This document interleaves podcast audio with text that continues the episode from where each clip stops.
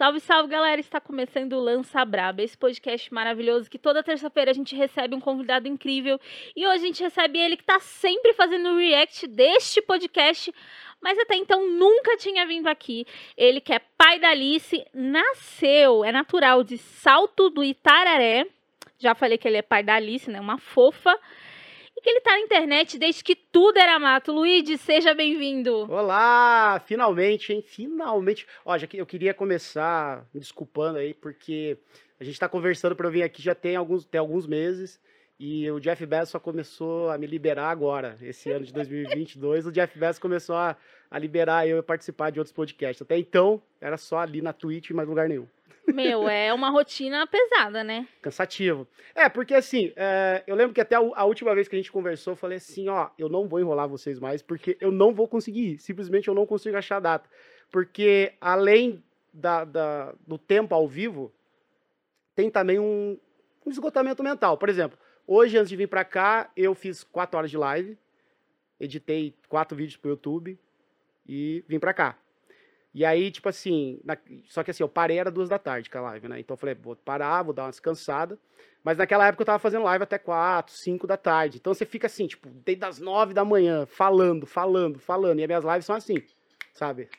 É pegado. O tempo todo eu falando, eu gritando, eu dando risada e zoando e ah, pausando, e, né? Que as pessoas se irritam. Falo, Pô, você não deixa rolar nada.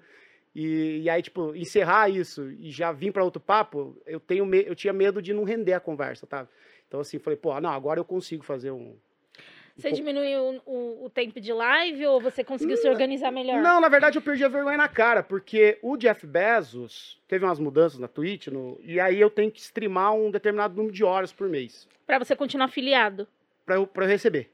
Porque assim, mudou a forma como a Twitch paga o, o streamer, né? Sério? Eu tô sem fazer live faz um tempo. É, é, é eu posso contar essa história, né? Mas aí basicamente eu tinha que fazer esses tempos, esse tempo ao vivo. Aí cheguei no ponto que eu falei assim, meu, eu vou ficar aqui me matando para bater essa meta de horas. Uh, tô, cada, tô ganhando cada vez menos com a Twitch. Eu vou, ver, eu vou fazer aqui um rerun. Rerun não, né? O rerun não conta. Você reprisa o, o VOD salva. Eu não, eu não salvo o VOD.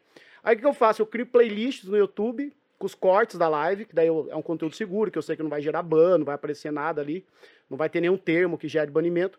E aí eu faço quatro ou cinco horas de live e deixo duas, três horas de reprise para contar como hora streamada. Porque a Twitch é quase uma TV, né? É, quase uma TV. Então, assim, como eles não se importam também de pagar nós, eu não vou me importar de ficar ao vivo lá. Deixa, mas deixa eu te perguntar agora, até porque eu quero saber mesmo, porque eu fazia live na Twitch. Eu faço live, mas é que sempre faço mais porque eu acho legal, porque trocar uma ideia, ter um canal direto de comunicação. A gente vai falar de Twitter, porque cada vez menos eu tenho menos vontade de entrar no Twitter. É, eu tô, eu tô numa fase de, de abandono do Twitter também. Nossa, tá eu, eu tuito cada vez menos, assim. É, é. Eu só não saí do Twitter porque eu tenho muito público na Twitch que meio que é alertado da live pelo Twitter. Então ainda eu acordo de manhã e falo, tô vivo, vai ter live. É basicamente isso que eu faço. E às vezes eu tenho que falar assim, tô vivo, aí você fala, você tem alguma coisa contra os mortos? É, a gente vai chegar nesse tema. A gente vai chegar nesse tema. E aí eu fiquei pensando, aí eu queria entender. Agora você tem que bater uma meta de, de horas? Não, é porque assim, o que a Twitch fez, é, na, do ponto de vista marqueteiro, capitalista, é genial. Eles precisavam farmar assinantes para Amazon Prime, para o Prime Video. E aí, beleza, você, deve fazer publicidade, já vi você fazendo, você entende como é que os caras vão paga, olha gente, tem aqui novo serviço da Amazon Prime, olha que legal, assim. Tá, a Amazon pode gastar uma verba com isso, mas que tal ela usar toda uma legião de streamers e criadores para fazer propaganda gratuita do Prime? Como que ela fez isso? Ela falou assim, olha gente, sub custava 22 reais no Brasil para você ser sub. O sub basicamente é o, assinatura. Você gosta tanto daquele canal que você dá um sub para ele para ter acesso aos emotes, a, a, não ser impactado pelo chat lento, que a gente chama. Quando tem muita gente falando, você diminui a, a, o número de, de tempo. Você limita o tempo que o cara pode mandar mensagem, então ele não pode ficar spamando. É, ele pode enviar link, ele pode participar de um disco. Enfim, tem uma série de, de, de, de questões lá. Mas era caro, 22 reais. De fato é caro. E aí a, a Amazon falou o seguinte, falou, olha, avisa o teu público que se ele assinar o Prime, que custa R$ 9,90, ele pode dar um sub por mês pro streamer favorito dele. E a gente vai te pagar. Então, assim, pô, isso é um negócio de ouro pra gente, né? Uhum. É, então, o, o streamer, é, ao invés de falar assim, olha, me dá um sub de 22 reais, se inscreve, se cadastra lá no Prime, pô. Vai lá na Amazon Prime, você vai ganhar frete grátis. Eu mesmo fiz propaganda assim durante meses, falando assim: olha, só tem vantagem. Pô, tu pega lá Prime Video, pega frete grátis, dependendo do rolê, Amazon Music e tal, ainda você me pode dar um sub. Eu chamava, né, eu falava de sub grátis, fiz um tutorial e tudo. E aí, pô, a gente atraiu. Eu, principalmente, quando eu cheguei na Twitch, eu peguei um público muito off de Twitch, assim. Então, uma galera fazendo conta na Amazon, né? Uma galera fazendo conta no Prime para poder dar o Prime. Aí, quando esse modelo de negócios não era mais interessante para Twitch, se esgotou. Se esgotou, ela falou assim: beleza. Agora é o seguinte, eu vou reduzir o valor que você recebe desse sub. Mas o que, que a Amazon fez, a Twitch fez, que é muito inteligente, que é para assim o, o streamer sair como o vilão da história. Na mesma época que ela baixou o, o, que a gente recebia, que chega numa perda de 80%, 85% dos ganhos. Então, alguém que ganhava, sei lá, fazia um salário mínimo, fazia mil reais por mês com a Twitch, ele vai passar a receber, sei lá, 150, 200 reais. É nesse pique. E aí, só que o que, que ela fez para a gente não ficar revoltado, ir pro Twitter, fazer movimento, como tentaram fazer e fracassou? Porque ao mesmo tempo ela diminuiu o preço do sub normal que de 22 ela falou agora custa 6 reais. Olha que maravilha, você finalmente vai poder dar um sub pro seu streamer favorito. Então o público falou, é, finalmente, eu que não tenho Prime, eu que não tenho dinheiro para assinar Amazon, não tenho nem 9,90, mas eu tenho 6 reais, eu posso ser sub do Luigi. Aí Luigi, você tem o sub. Aí eu falo para ele assim, cara, o teu sub agora vale 90% a menos para mim. Minha renda caiu 90. Ah, tá reclamando, né? Esses streamers, nada tá bom para ele. Então, o público, não o meu, o meu, pelo, eu tenho uma conversa muito franca com eles. Eles ficaram contra os streamers, que os streamers falaram assim: caramba, cara, a gente não vai compensar mais estar na Twitch. Como é que eu vou lidar com uma redução de 80% a 90% da renda? Ah, mas eles falam assim: ah, mas agora com o sub barato, vai aumentar o número de pessoas que podem dar sub. Tá, mas se tem uma queda de 90% no preço de sub, quantos subs a mais eu, preciso, eu vou precisar ter para compensar essa queda e gerar um ganho? E, e, o pior, o sub ele tem um teto ali. Então você tem tantas pessoas na tua live, tem uma porcentagem que você converte em sub. Então você tem que aumentar 10 vezes mais a, a média sua de views, aumentar, sei lá, 15, 20 vezes mais de sub, o que não vai acontecer. E por padrão, as pessoas no Brasil não têm o costume de dar o sub, de pagar. Eles dão o sub Prime, que é de graça. E aí a, Mais fácil. Né, e aí a Twitch, sabendo que ia, isso ia gerar um caos, ia gerar uma fuga, como já aconteceu, pequenos streamers mesmo estão sumindo da Twitch, estão desaparecendo porque não vale mais a pena, eles não conseguem. Você vai falar para um streamer que tem, sei lá, 50 views por live lá, 30 views, que ele precisa aumentar o público deles 5, 6, 10 vezes mais. Ele não vai conseguir. É um salto muito grande. E aí ela falou assim: então beleza, então nós vamos fazer o seguinte. O preço do sub daquele lá nós nunca mais vai pagar, mas nós vamos te dar um auxílio. Vamos pegar aqui o teu último mês, você fez quanto? Ah, fiz mil reais. Quantas horas você streamou? Ah, eu streamei 150 horas. Ah, então tá bom. Então você vai ter que streamar 150 horas por nove meses. Nos três primeiros meses a gente paga 100% desse valor, desses mil. Então é três meses pagando mil, três meses pagando 750, três meses pagando 500 e depois cada um por si, Deus por todos. A grande questão é que eles nunca pagaram os 100%. A gente não entende como é que funciona a, a, o pagamento da Twitch. Então eles chutaram lá. Mas, às 150 horas, o cara vai ter que streamar. E aí entra uma série de problemas. Às vezes o cara estava de férias e aumentou o tempo de stream dele. E ele vai ter que streamar isso para sempre para poder receber o bolso streamer, que a gente chama, né? O reajuste. E o cara falando, cara, é inviável. Eu mesmo, uh, eu estava transmitindo a CPI da Covid. Então eu começava às 9 da manhã até 6, 7 da noite. É impossível fazer isso todo dia hoje. Sabe? É impossível ficar ao vivo. Eu não consigo. Aí o que, que eu faço? Comecei a, a meter os, os react, os, os, os canal, o canal de corte para compensar esse horário. Porque se eu for receber hoje, pela precificação atual do sub, é muito tempo que eu gasto numa plataforma que não vai me remunerar, entendeu? Prefiro fazer outras coisas, né? A gente não tem tempo a perder, ficar lá dando dinheiro pro Jeff Bezos eternamente. E é um trabalho, cara. Eu acho é um trabalho. que para quem, pra quem ainda não entendeu, é um trabalho, é um trabalho intelectual, entendeu? E acho que na pandemia, para muita gente ficou muito claro o quanto a gente precisa do entretenimento, seja ele tradicional, a televisão ou os outros tipos de entretenimento, que é fazer uma live lendo um gibi, sei lá, ver um vídeo de gibi, falando de gibi porque é, porque é o que eu gosto de fazer, mas assistir alguém jogando assistir alguém fazendo react, assistir alguém streamando a live da Covid, é um entretenimento. É, as pessoas não enxergam isso como trabalho e e eu já eu não estou preocupado muito de conversar com essas pessoas explicar para eles que eu não trabalho. Geralmente não é meu público. Eu, eu, eu, eu, lembro que a última vez que eu fui no Pode, no Pau, eu contei um pouco dessa história, e aí você vai ver os comentários, você é vagabundo.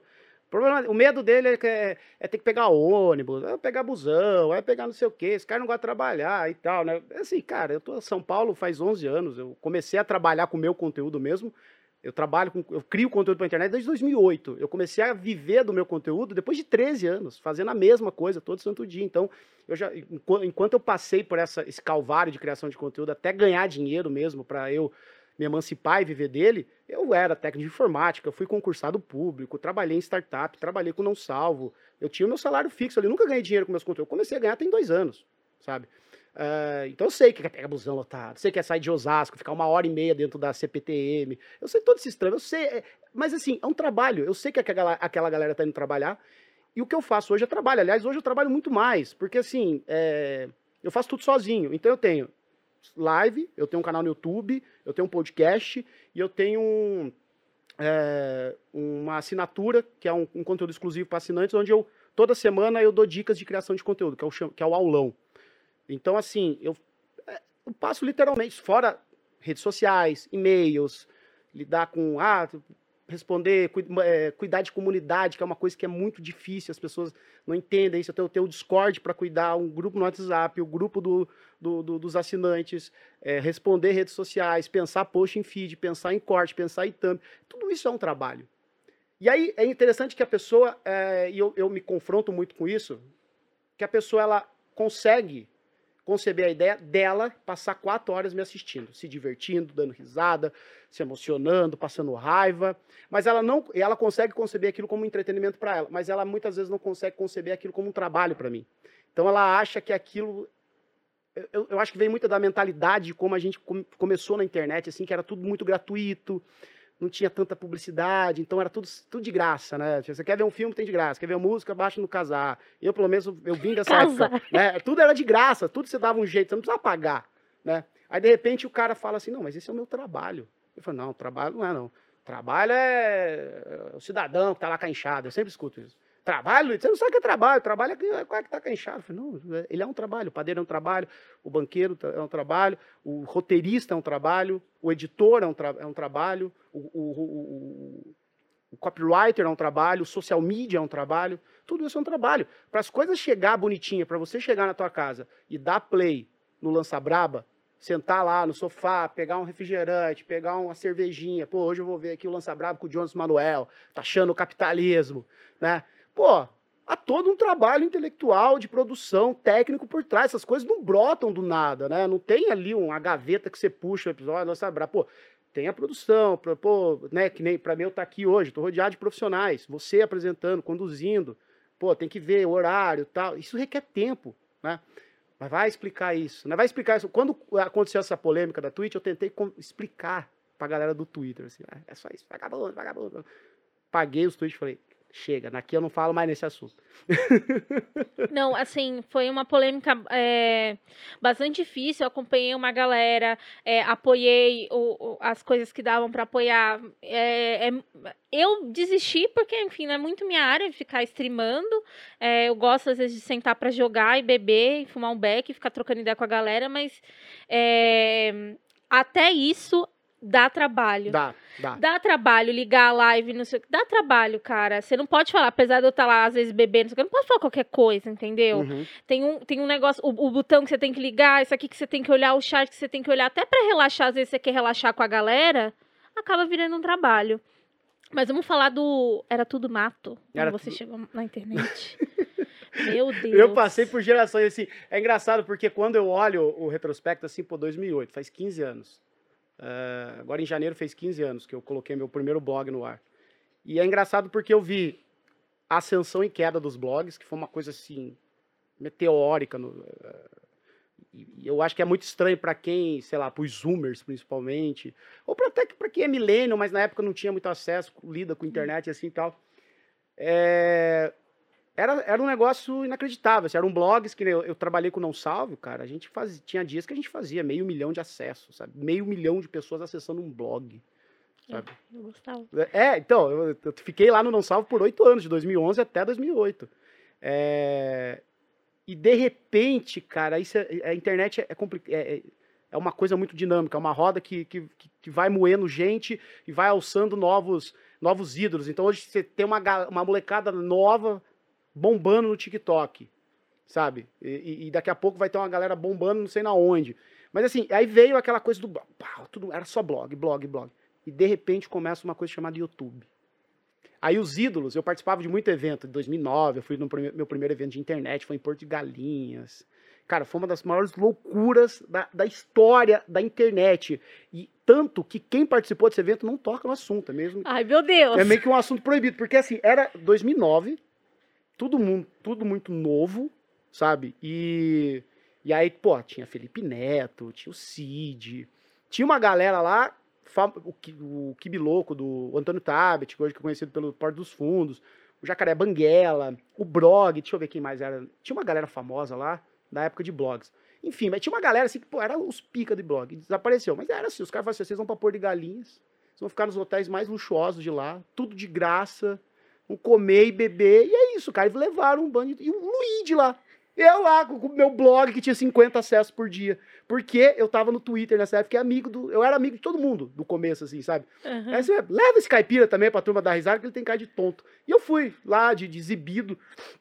Então eu passei por toda essa fase. Aí de repente começa os eventos ter menos blogueiro e ter mais youtubers. Aí de repente começa a ter dois ou três blogueiros, geralmente era nós do Não Salvo, e só youtuber e as blogueiras, que agora eram blogueiras de Instagram.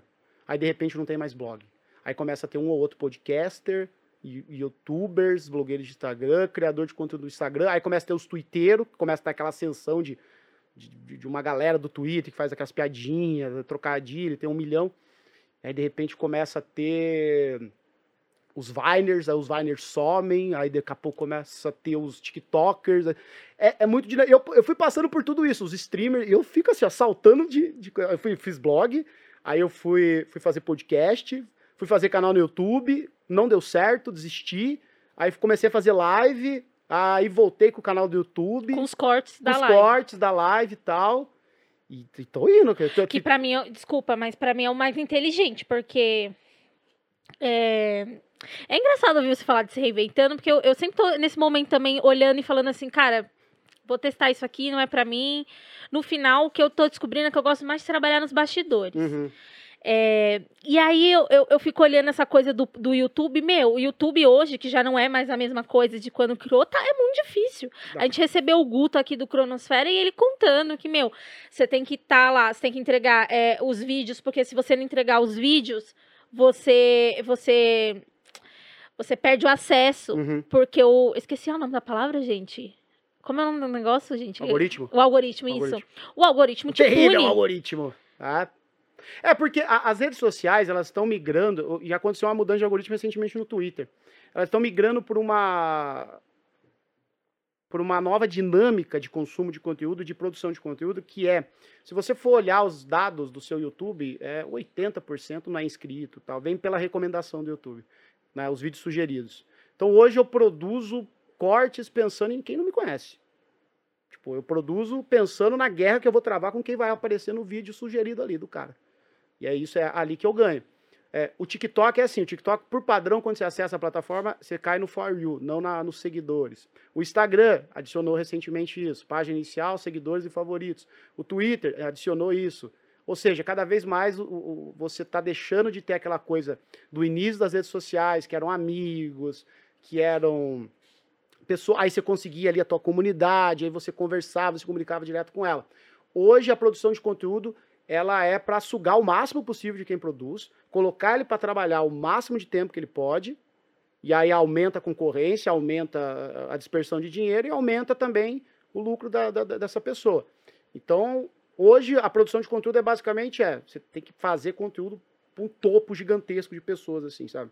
Tem que ficar produzindo o máximo que você pode de uma, da forma mais dinâmica que você consegue para você chamar a atenção dessas pessoas que não te conhecem, sabe? Porque no, no, aquela coisa ali mesmo, você postava um tweet e os teus seguidores viam, está acabando. Você postava uma foto no feed do Instagram, teus seguidores viam, está acabando. Você postava um story, está acabando. Você postava um, você fazia um vídeo para os seus inscritos, está acabando.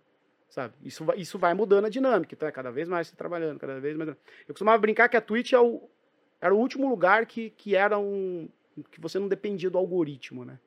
Então você levava as pessoas para tua live, você atraía as pessoas para tua live. Não é que você, ah, tem um algoritmo aqui, a gente vai esconder você de todo mundo. Mas todas as outras. Mas a Twitch está se tornando inviável, né? Então, assim, é- é- vai ser comum as pessoas migrarem de lá.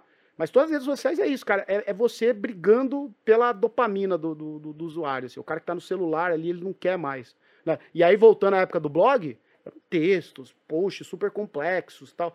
Mas era assim, 90% do acesso era através de desktop. Quando começa a, a- a ascensão do mobile no Brasil, os blogs morrem. Porque o cara que tá com o celular, ele não vai parar com você, vai ficar assim. O teu uso de celular é assim. Você pode. O teu uso de celular é assim. Então o jogo é, como é que eu faço para naquele um segundo eu bloquear o dedo do cara? Fala, Opa, olha uma thumb engraçada, uma thumb provocativa, um clickbait, ele para. Aí a partir dali que é o jogo hoje é esse, sabe? É o jogo da dopamina. O que, que eu vou fazer pra esse cara parar de rolar essa barra? E você tava falando que seu conteúdo foi adaptado. Você foi pro do blog, porque eu te interrompi, né? Você foi do blog, você foi pro podcast, aí você voltou pro canal. É, é, é porque, ou, assim, eu, eu sempre fui um criador de conteúdo pequeno. Eu nunca fui um, criador de conteúdo grande, eu nunca tive muito, muito, muita proximidade com marcas, assim, então eu nunca fui muito de fazer publi. Nunca, nunca tive esse, esse, essa coisa de, de, de, de- de pu- de publicidade e tal. É, eu fui meio que deixar de lado. E então eu, eu sempre gostei de, de testar. Mas eu sempre tive comigo que o principal era você manter uma base forte de comunidade, de pessoas que te conhecem. Então, assim, eu, basicamente, assim, quem eu sou? Eu sou, tipo assim, eu não tenho formação acadêmica, eu não sou especialista em nada, eu tenho a minha vida para contar para as pessoas. Né? Pô, sou o cara que veio do interior, veio para São Paulo, casou, tem uma filha, divorciou, mora sozinho, produz conteúdo, tá, tá, tá, não sei o quê, emagreceu, pô, tá, tá aí. tá- Eu conto a minha história, assim. Então eu tento transformar a minha rotina, os dramas que eu passo, né? Que é- que é um drama muito millennial, né? Tipo, essa coisa de solidão, de relacionamento, de date, de casa própria, de trabalho, de burnout, né? Aquelas coisas, ah, o crush, ah, o date foi uma merda, eu não aguento mais, eu quero ter... algum- Boleto. é, qualquer coisa, boleto, né? Ressaca forte tal, saúde. E aí eu tento transformar isso em conteúdo. E aí eu sempre fui buscando hum, é, falar desses mesmos conteúdos em diferentes plataformas, em diferentes linguagens. Então, tá, eu, vou, eu consigo fazer uma live de uma, duas horas falando sobre, sei lá, relacionamentos. Durante, às vezes eu paro a minha live, a gente começa uns assuntos sérios, mas eu também consigo condensar aquilo num Reels de um minuto, sabe? E eu consigo condensar isso num podcast de uma hora também, é, em, story, em um story de, de texto. É isso, assim, é, é- é- eu, eu tô na luta, todo, tipo assim, é isso ou, ou- ou eu morro. Assim, eu falo pra turma assim, ah, Luiz, a gente te adora. Eu falo assim, gente, vocês têm que entender uma coisa. Você adora o seu criador de conteúdo, o seu criador de favorito, o seu criador de conteúdo favorito, ele é o seu conteúdo de favorito, ah, criador de conteúdo favorito, Ah, eu amei o Até- trava-língua. até o momento que o algoritmo esconder ele de você. Aí você vai sentir falta no primeiro dia. Pô, cadê aqueles stories do Luiz? Calice. Aí no terceiro dia você não. Só que daí você tá ali corrido, você fecha. No terceiro dia você. Daqui a pouco o Instagram falou: "Ah, e esse carinha aqui, ó? Ó, essa mocinha aqui, ó. Ah, que legal. E o Luiz se foi no, no algoritmo. É o cemitério dos criadores de conteúdo, sabe?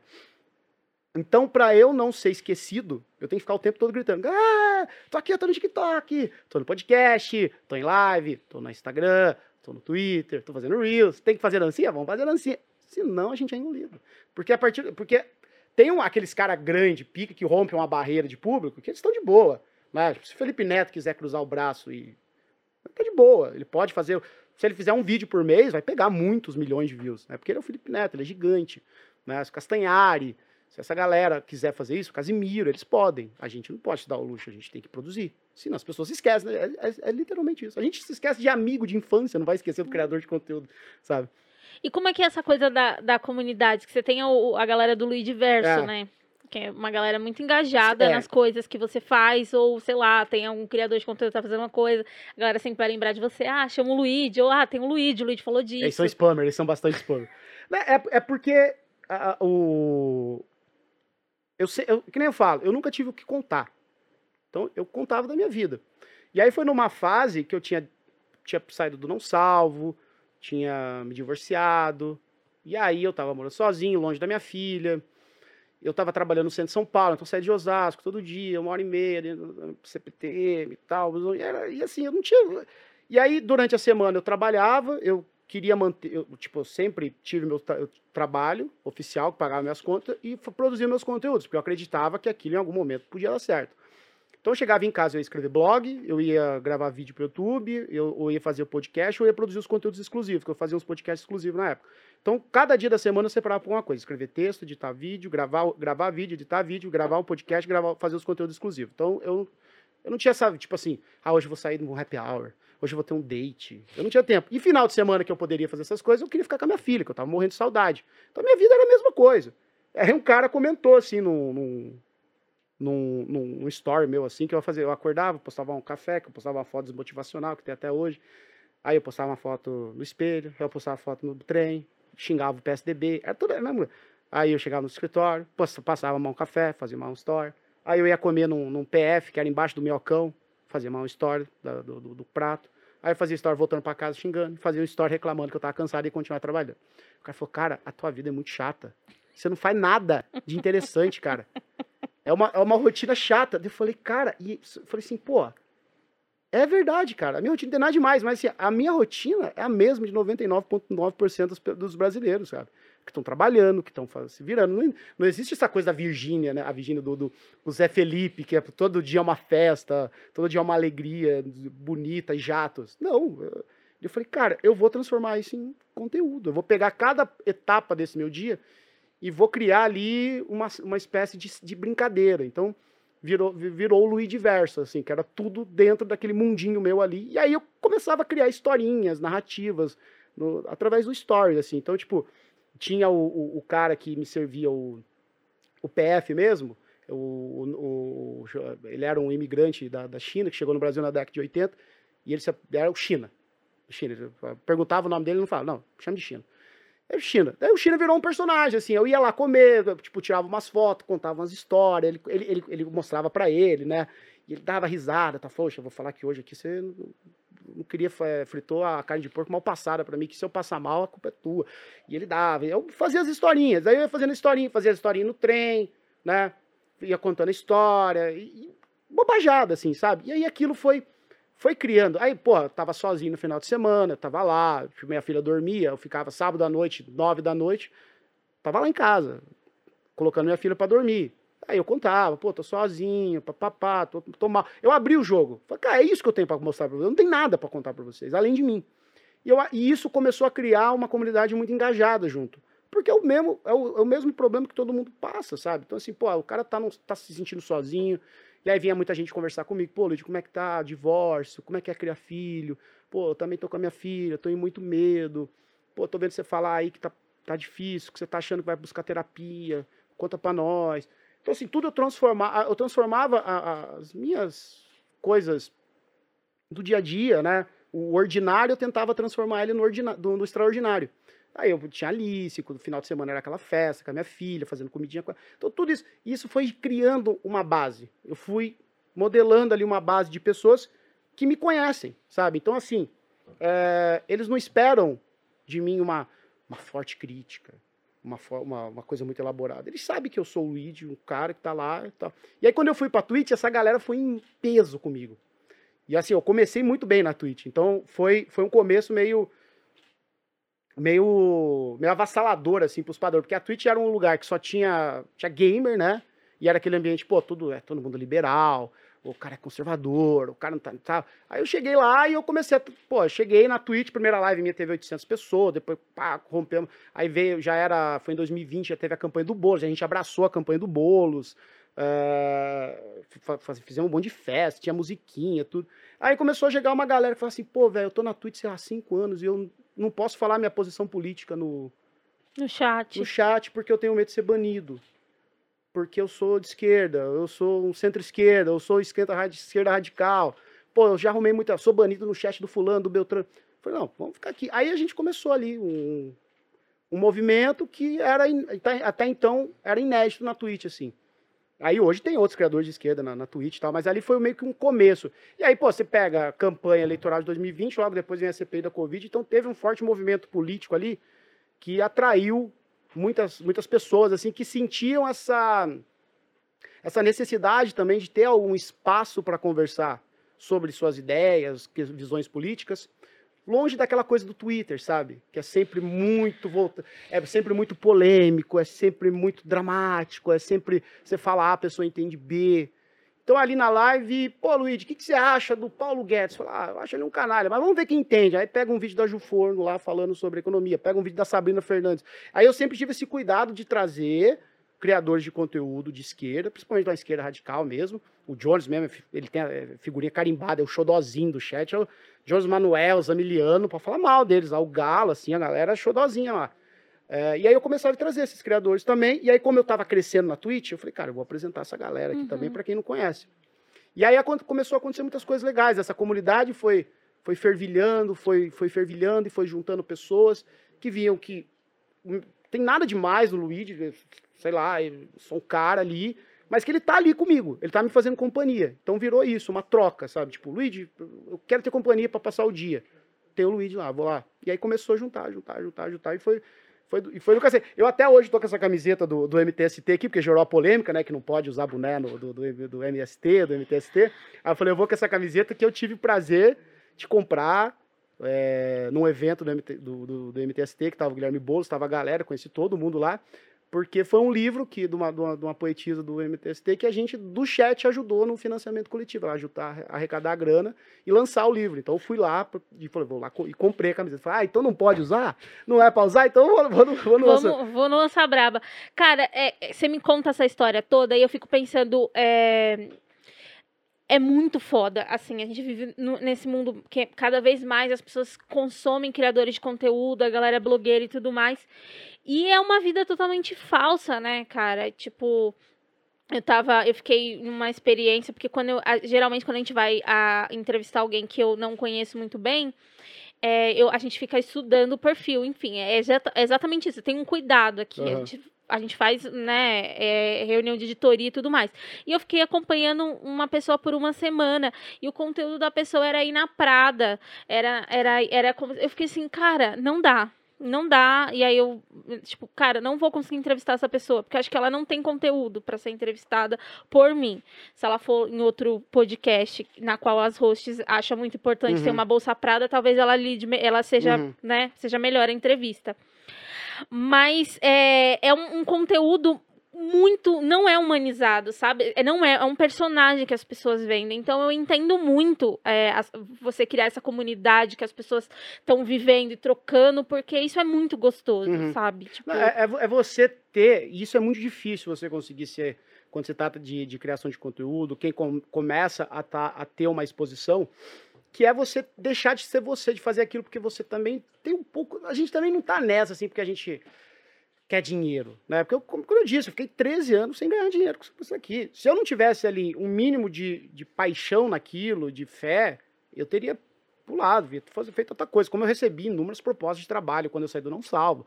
É assim, eu podia dar carteirada. Falei, pô, eu trabalhei no maior blog do Brasil, eu Não Salvo, sabe? Eu trabalhei lá. Mas eu acreditava que aquilo poderia dar certo.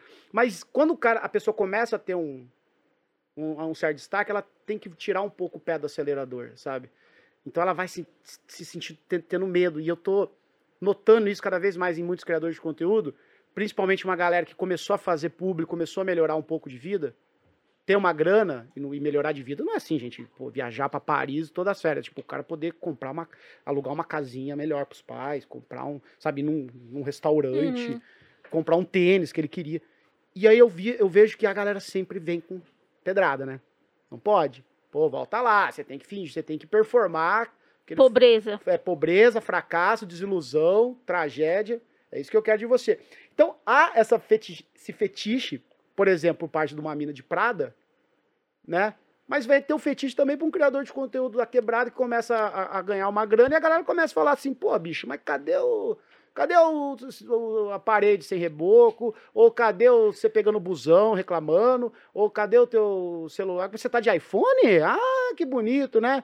Ah, você não gostava mais quando reclamar. Vai ter isso. Então uhum. é fetiche. A galera gosta de ter fetiche. ter fetiche, ter um personagem e ter ali todas as regrinhas para ela, pra ela, pra ela olhar e falar: é isso aí, é isso aí, se mantenha na linha, eu gosto de você assim. É um personagem. E aí, quando você consegue romper isso, fala, gente, é isso aqui, ó. Não tem, não tem nada de mais, ou não tem nada de menos também. É... Isso gera uma, uma conexão muito forte com a comunidade. É uma coisa que eu me orgulho. Eu me orgulho muito, assim, da minha comunidade, assim. E eu devo tudo a eles, assim. Eu falo todo dia, assim. Eu falei, gente, vocês mudaram minha vida, assim. É, mudaram minha vida. Não, tipo assim, a Twitch mudou minha vida. Se não fosse a Twitch, é, não sei, não sei o que eu estaria fazendo. Provavelmente no, no trampo, de novo, de CLT, trabalhando em alguma agência e tal. Mas a Twitch, tipo assim, pegou e, e, e, mudou a minha vida. E aí é do mesmo jeito, assim, tá lá, o Luigi, no quarto da filha, que é o quarto da minha filha, que eu streamo. Não tem cenário, não tem cadeira game, não tem, não tem LED. É, tá lá, eu comendo minha bisteca lá, que eu sempre como, minha bistequinha de porco, que é um da, dos memes da live. Morando em Osasco, tô lá do mesmo jeito, não mudou nada, assim, não mudou nada. Tipo, antes de eu ter fazer live, eu tava do mesmo de um jeito, hoje eu fazia, já cheguei a fazer live para 20 mil pessoas, continuo do mesmo jeito, assim. Então a galera vê um pouco de verdade ali, sabe? Vê um pouco de. Sabe, não tem muito espelho aqui pro. Mas é muito louco, porque também você acaba tendo impacto é, nas outras. Nas, nas outras galera que. Nas outras galera. Gente, eu tô com uma dicção de milhões hoje, viu? A de minha, dicção, a, a minha é péssima, a minha é péssima. Eu não consigo falar palavras em inglês. Eu tenho uma dificuldade. E eu sou zoado o tempo todo, né? Ai, que bom, fico muito Não, só assim, nossa, Luigi, você é podcaster, streamer não faz uma fonodióloga? Fala tudo errado. É. Mano, é cara uma fonodióloga, viu? Ah, não, não. É. Você não faz uma fono, não faz. E não vou fazer mais também, só de raiva. Mas eu queria falar é que acaba é, tendo impacto na comunidade de um conteúdo com responsa e uma galera olhar para você e falar: Meu, quero fazer um conteúdo como o Luigi é, e não como a ABXZ que tá fazendo esse conteúdo aqui que não é legal. É porque é o caminho, assim. Quem, quem quer ficar tempo na internet vai ter que partir para esse lance da comunidade, de abraçar, de criar, de valorizar o, o pessoal que acompanha ali, porque porque é isso que, que vai te empurrar para o longo prazo. Assim. Pode ser uma comunidade pequena, média, grande, mas é o que vai te manter sustentado, sabe? É, e, e, sem isso, sem isso, eu acho que não há caminho na, na criação de conteúdo, assim. Para quem tá dando sangue na lida ali, quando você não tem um público de milhões, assim, quando as pessoas que falam, tweetam, ah, tem 5 mil RT, o Casimiro mesmo, o Casimiro é um, cara, um negócio inacreditável. Se ele errar, o, cair um, um, o gato dele andar no teclado e sai que isso? Que, que, meteu essa? Meteu essa? Um milhão de retweets, sabe? Ele já tá nesse nível. A gente não, pô. A gente tem que ficar ali, a trabalho de formiguinha, responder a galera, conversar, trocar. E, a, e aí é interessante que vem, a galera se sente muito próxima de mim para tratar, tratar de desistência. Então, tipo assim, pô, eu, eu, eu produzo muito hoje o Rebobinando. Pô, a gente fala sobre relacionamento, vida adulta, amizades, né? Que é um tema que é muito, muito, que eu bato muito na tecla lá, tipo assim, aquela, aquela amizade de terceirão, principalmente com homens, que eles não conseguem falar sério com outro brother. Então você, o cara chega a trocar uma ideia, pô, cara, tô me divorciando. O cara não consegue dar um conforto, ele vai falar assim, vamos pro bar, vamos beber, vamos esquecer, sabe? Pô, cara, eu tô mal, não quero ir pro bar, tô, tô sofrendo. Que é sofrer por causa de mulher? Vamos tirar atrás, vamos pro... Sabe? Então eu trato muito desse tema, assim, é, de, de, de, de, não se fechar, de não achar que a, que a, vida acaba aos 30. Então, tipo assim, eu tenho uma galera que, pô, tá começando é, a, a, voltar a estudar, é, principalmente a área de TI, que eu falo muito, tipo, galera de 35. É, é o meu público, o grosso do meu público mesmo, assim, tá entre 25 a, a 38 anos, assim, tipo, é 80% do meu público. Pra você ter uma ideia, tem mais gente com mais de 60 anos que me acompanha do que gente menor de, de 18. Então, assim, eu, faço um conteúdo para velho mesmo, assim, para nós, para os milênios. E aí, é, é, é, é, bom porque você vai aprendendo junto também, você vai falando, e isso é o legal da live. Porque eu tô ali, é, não tem protagonista na live. A live são três elementos: é, o, é o, streamer, o conteúdo e o chat. Então há uma troca constante, assim. Então, tipo, a gente vai fazer um react, Aí o cara puxa um tema. Teve, teve, teve, teve um react, inclusive, que acho que foi do Rafinha Basques. Ele começa uma DR com a namorada dele, eu pauso, aí eu faço, falo uma, uma parada de relacionamento, aí o chat entra junto e a coisa vai migrando, vai mudando. E aí a hora que a gente vê, a gente já tá trocando ideia. Então, assim, é uma trocação, assim, como se fosse um, um barzinho com aquela, com aquela turma ali. Isso, é, isso, é, muito, isso, é, muito, isso é muito importante para mim. É, é uma das coisas que eu me orgulho muito. E isso vale para tudo, assim, até para questões de movimentos políticos.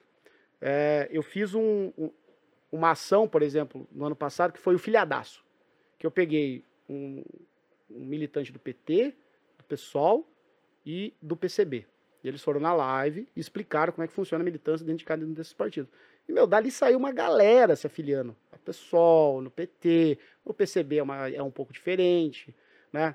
Pô, daí você encontra o cara, nesse dia do evento do MTST, encontrou uma galera do Luiz Diverso e falou, cara, eu nunca na minha vida imaginei que eu estaria num evento do MTST. Mas você me apresentou e hoje eu estou ajudando lá numa, numa, lá numa ocupação que fica a 20 quilômetros da minha casa, eu vou lá ajudar numa cozinha solidária. Isso é muito gratificante. Então você vê que aquele senso de comunidade, ele vai gerando coisas de valor para a vida da pessoa também, né? Não só para mim, é porque ele está imerso ali dentro de uma comunidade, há outras pessoas pensando como ele, empurrando, dando ideia, e eu, eu sou ali que meio que o cara que vai guiando, vai, vamos para cá, opa, caminho errado, vamos voltar para cá, opa, não, não sei para onde ir, pô, vamos puxar aqui alguém mais experiente, Vamos, opa, pegamos esse conhecimento, vamos junto. Aí quando você se propõe a andar junto com a tua comunidade e não ficar num pedestal sendo aplaudido por eles. Ah, você é foda. É, só elogio. Né? Tem até, até a, a, a, piada na live lá, que é quando a turma me elogia, eu falo assim, pô, me elogia mesmo que eu tenho autoestima baixa. eu preciso ser elogiado o tempo todo. Cara, esse, agora que você falou de, do rolê da política, é, não, eu acho assim, é, muito foda é, a gente ter criadores de conteúdo que vai trazer um pouco desse universo da política. Quando eu comecei na internet, e eu comecei escrevendo lá no Facebook, estava numa outra ponta discutindo feminismo negro nos grupos de Facebook e tudo mais.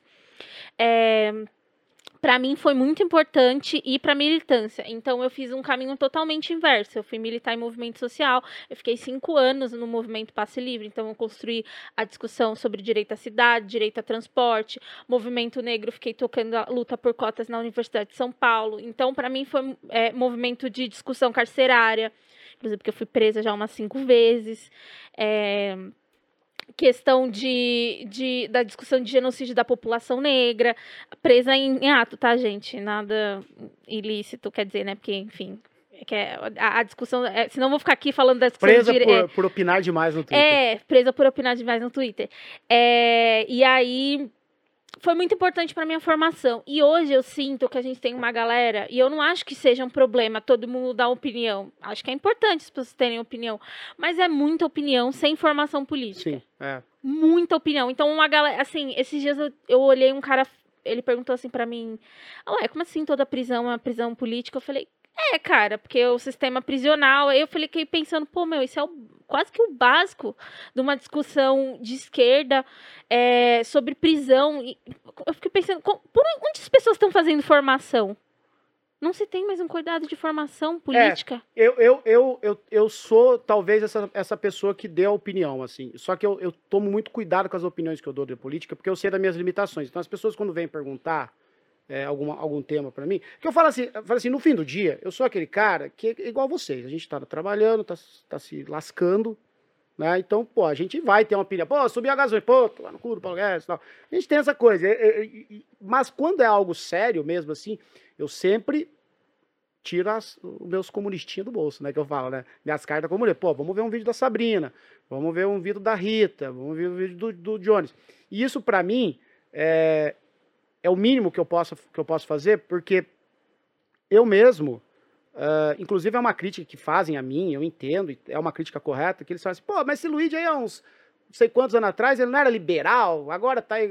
Cara, assim, não era liberal, eu, eu era sujeito apolítico, aquele cara que sabe?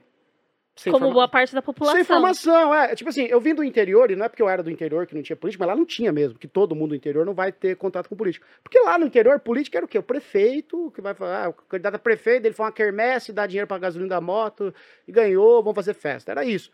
Quando eu vim para São Paulo, eu tive meu primeiro contato. Eu, não, eu, não, eu não conhecia o conceito de esquerda e direita, assim. Pra mim era uma coisa. Eu fui, eu fui aprender isso, de fato, conversar com uma pessoa que fala assim, eu sou de esquerda em 2011, quando eu conheci o Ivo Neumann, do Treta, que é um petista. Ele é um petista boomer, eu falo. Eu falei, mano, você tá purinho que é esse petista boomer, tá ligado?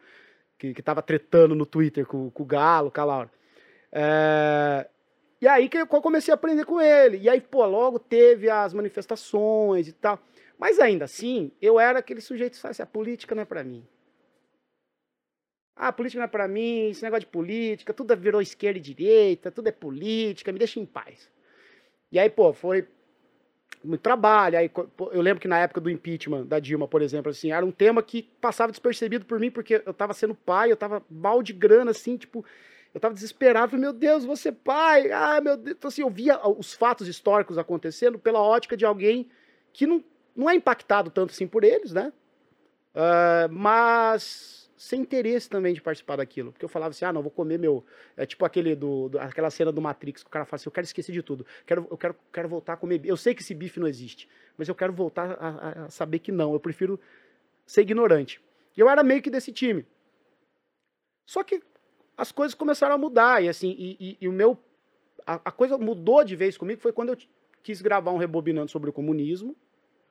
Uh, eu entrei em contato com o Carapanã, ele me encaminhou pro Zamiliano, foi, hoje o Zamiliano é um amigo do peito meu, assim, e comecei a trocar ideia com ele, ele me apresentou a, a dois sujeitos, muito, muito simples, Jones Manuel e João Carvalho.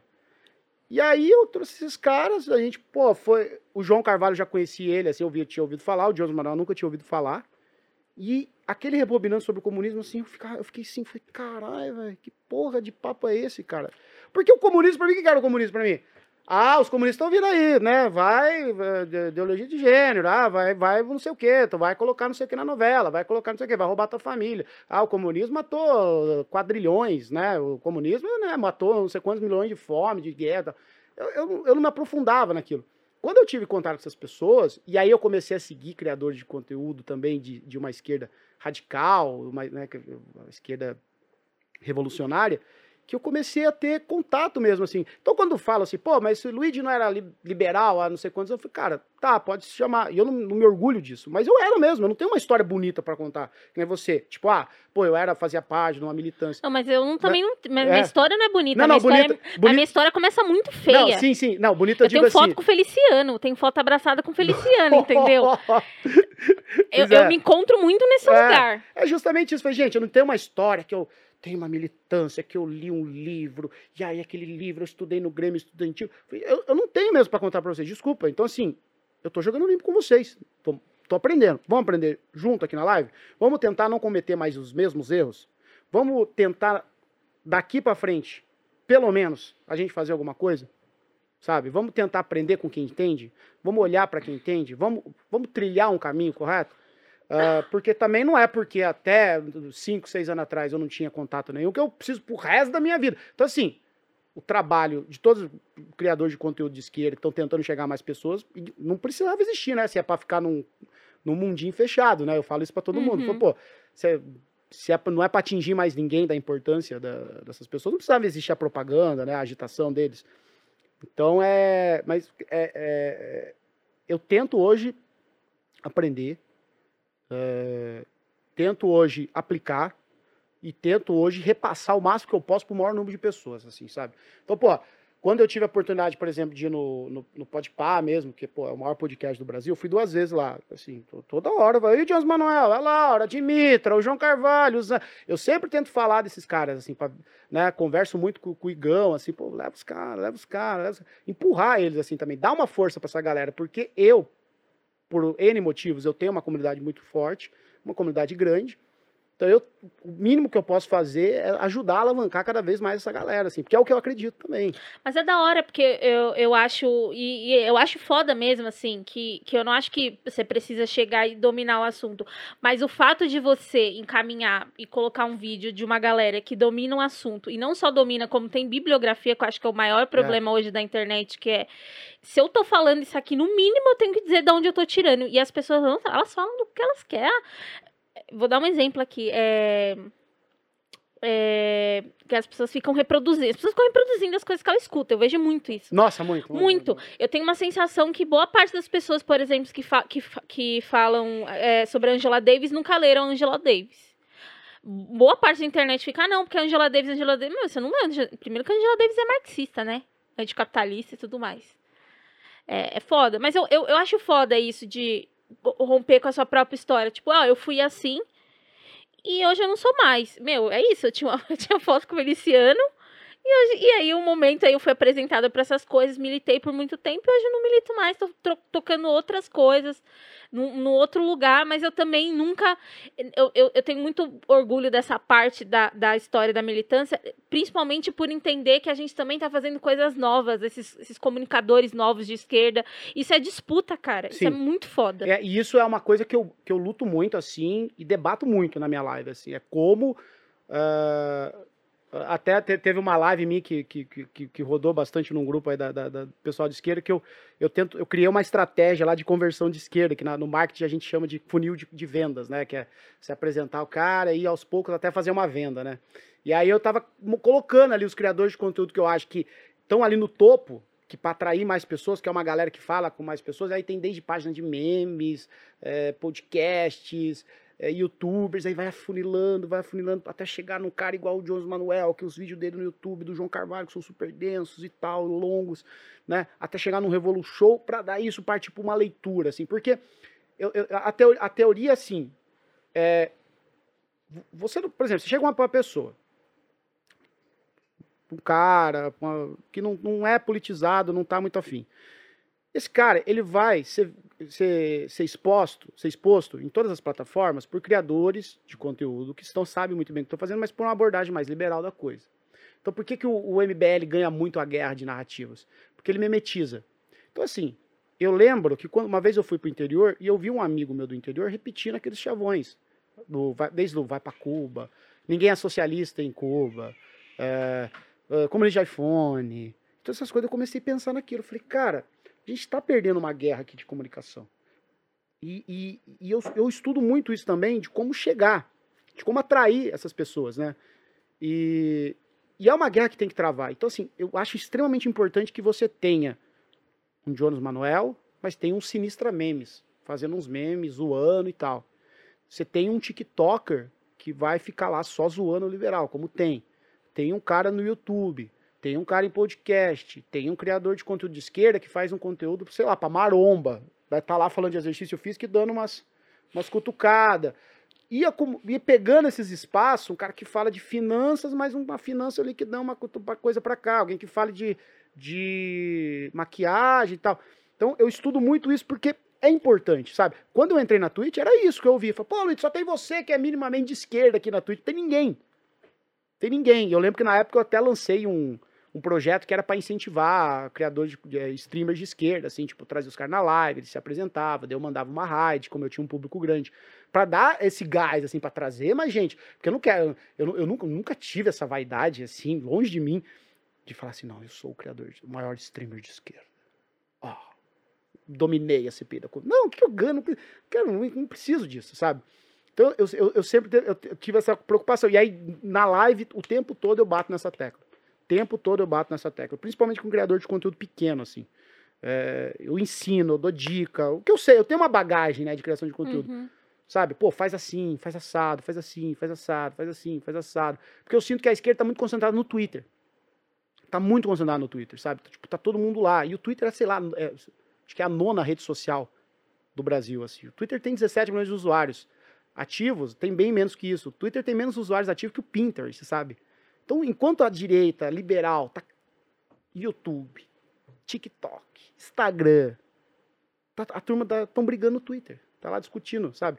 Não que não tenha que tá no Twitter, o Twitter ele tem uma relevância por conta de estar tá lá as figuras políticas e artistas, tá todo mundo lá e tal. Vamos criar conteúdo também para TikTok. Vamos criar conteúdo também para YouTube. Como é que faz? Assim, eu, com a minha experiência, que eu consigo aprender, eu vou repassando, sabe? Eu vou repassando que eu quero que mais gente cresça também e que, e que domine e, e, e, apresentar também. Por exemplo, a Rita. A Rita tem quase um milhão, a Rita Hunt tem quase um milhão. Pô, quando eu trago ela pra live, aparece um monte de gente falando, pô, nunca tinha visto ela. Então, ali para mim é uma vitória, porque eu falo assim, pô, já quebrei uma barreira aqui. Um pouquinho antes de Jonas Manuel. O João Carvalho, no dia que, que rolou aquela polêmica em um outro podcast sobre um determinado partido que não pode existir no Brasil, não deve existir em lugar nenhum, né? É, eu trouxe o João Carvalho para explicar, porque tava assim, ah, comunismo e nazismo é a mesma coisa. Uhum, uhum. Aí, pô, falei, cara, vou trazer o João Carvalho. Ele ficou uma hora para mais de duas mil pessoas falando sobre essa questão, porque da propaganda de demonizar a União Soviética, transformar algo. Cara, saiu dali um monte de gente. Pô, Luiz, não conhecia o João Carvalho, já tô lá assistindo ele no YouTube.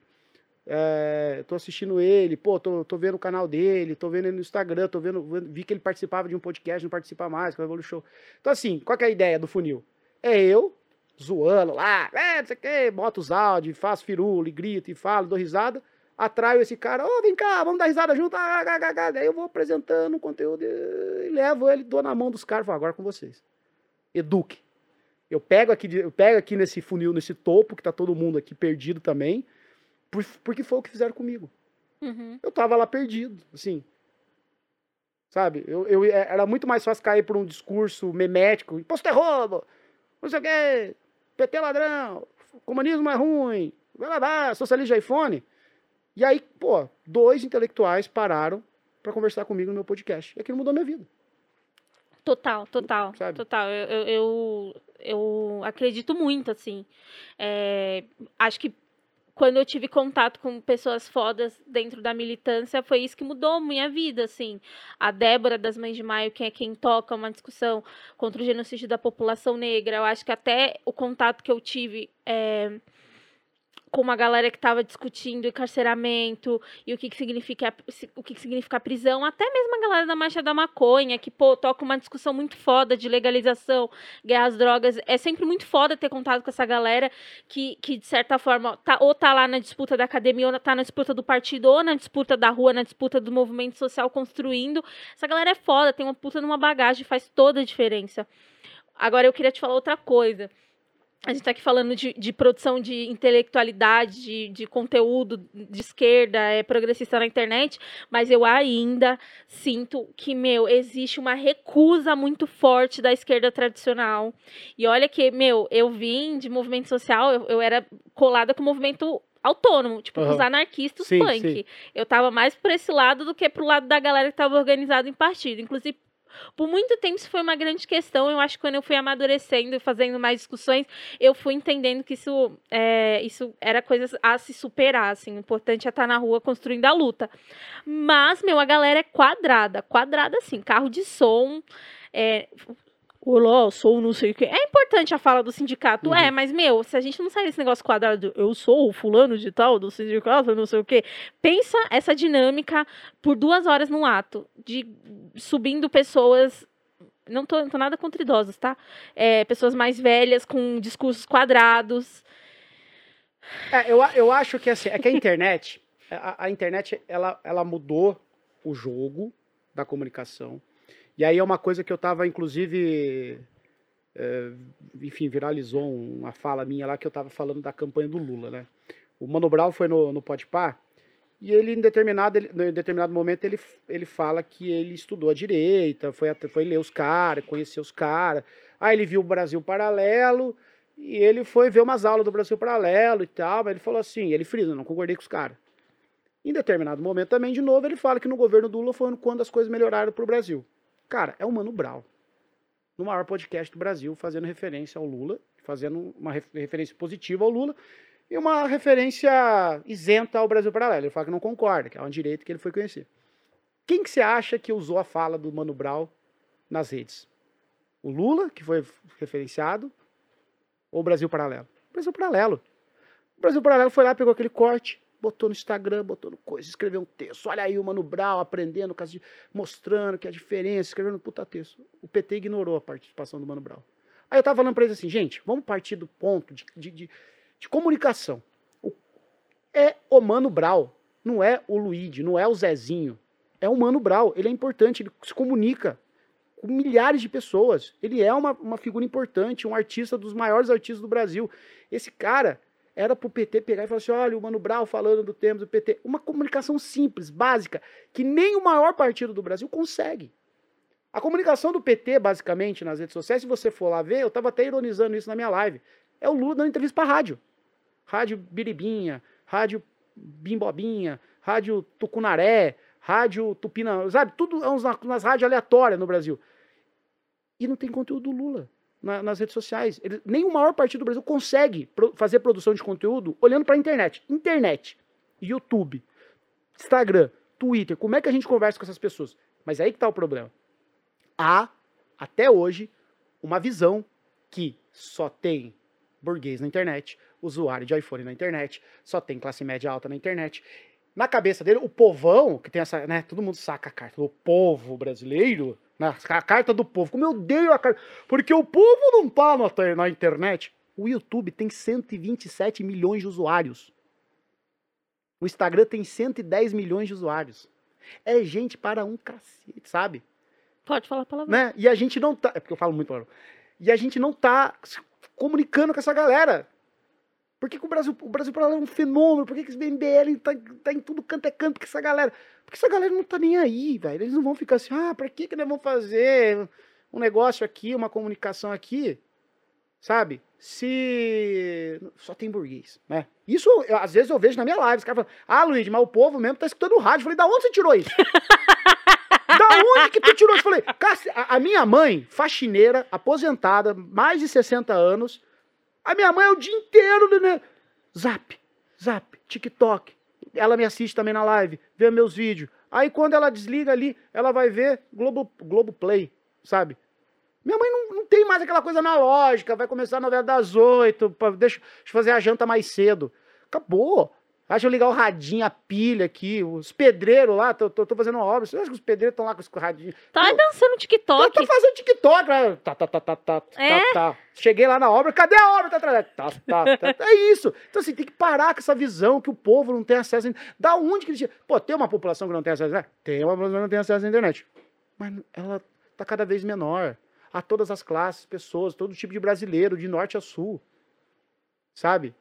É, é, tem, que, tem que começar a, a, a, a, olhar o tom da conversa pensando em cada, em cada rede social. Não tem como você querer fazer uma tese num TikTok, num YouTube, sabe? Você pode fazer isso num podcast, mas você precisa ter um conteúdo mais dinâmico, mais fluido.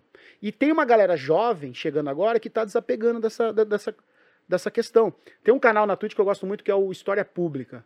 E aí eles criar, eles pegam, que é o Ian que comanda, ele fala muito bem assim. E, e, eles pegam os trechinhos e transformam em TikTok, legenda, faz tudo certinho ali no TikTok mesmo, assim, tudo bonitinho. Cara, tá voando, muita gente chegando ali. Pô, não tinha prestado atenção, parado para pensar nisso. Ou é a primeira vez que eu vejo falar nisso. Eu mesmo sou impactado direto por isso, assim. É... Puta, eu nunca tinha pensado nesse ângulo. Luigi, você falou disso, do TikTok. Esses dias eu tava conversando com, com, com duas amigas negras que a gente tava tentando montar. É montar um projeto, um filme sobre a luta por cotas. Esse ano a gente tem um perigo muito grande de perder a revogação da lei de cotas. E a gente, meu, foi ganhar cotas na Universidade de São Paulo, foi a penúltima universidade federal a ter cotas raciais, né, étnico-raciais. E a gente estava falando sobre como a gente tem um problema no Brasil que é etnocida também, mas que é a produção da história, ela é perdida, cara. A gente é uma bronca que eu tenho, inclusive, que eu até conversei com o Jones, que às vezes a gente vai falar, e o Jones até concordou, né? Eu achei até engraçado isso, que eu pensei, pô, ele vai achar que eu tô falando uma coisa nada a ver. É, que a gente tem uma produção de, de luta, de história no Brasil, que ela é perdida. E aí, quando a gente vai falar, por exemplo, das lutas, a gente vai lá, não, porque na, lá na, na Revolução Industrial, na Revolução Russa, meu, a gente vai lá para trás, ou a gente pega o exemplo lá de, de, de, outro país, sendo que a gente tem uma produção de história muito grande uhum. aqui. E isso, isso isso é muito foda, esse resgate dessa, dessa produção de luta, da produção de história, da produção de política, da disputa que a gente fez. Tipo, a gente tá na merda. A gente realmente tá na merda agora. Mas a gente já teve muito mais na merda ainda, né? É, muito, inclusive, esse problema, essa questão da gente tá muito na merda agora tem muito a ver com a, com a revogação de direitos. Assim. A gente retrocedeu pra cacete. Uhum. O Bolsonaro chegou assim, botando pra fuder, assim, retrocedendo a gente 20, 10 anos no, no passado no que diz respeito direito. E uma galera nem sabe. Uhum. É, é porque é a, a, a, a eu, eu penso, eu sempre tento pensar, e é, e é a partir disso que eu crio muitos conteúdos, na pessoa que de fato não é que ela, ela, ela, ela, é uma pessoa má, que ela não quer se informar. Ela não tem tempo. Ou ela, o tempo que ela tem ali para olhar o celular, ela está dentro de um trem, dentro de um busão. Ou ela está ali fazendo o filho dormir, tá, tá esperando a, a, a janta.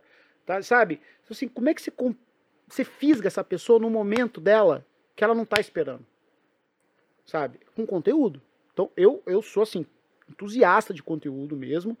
E, e, e para tudo, para trabalho, para profissão, para você vender conhecimento e inclusive para militância.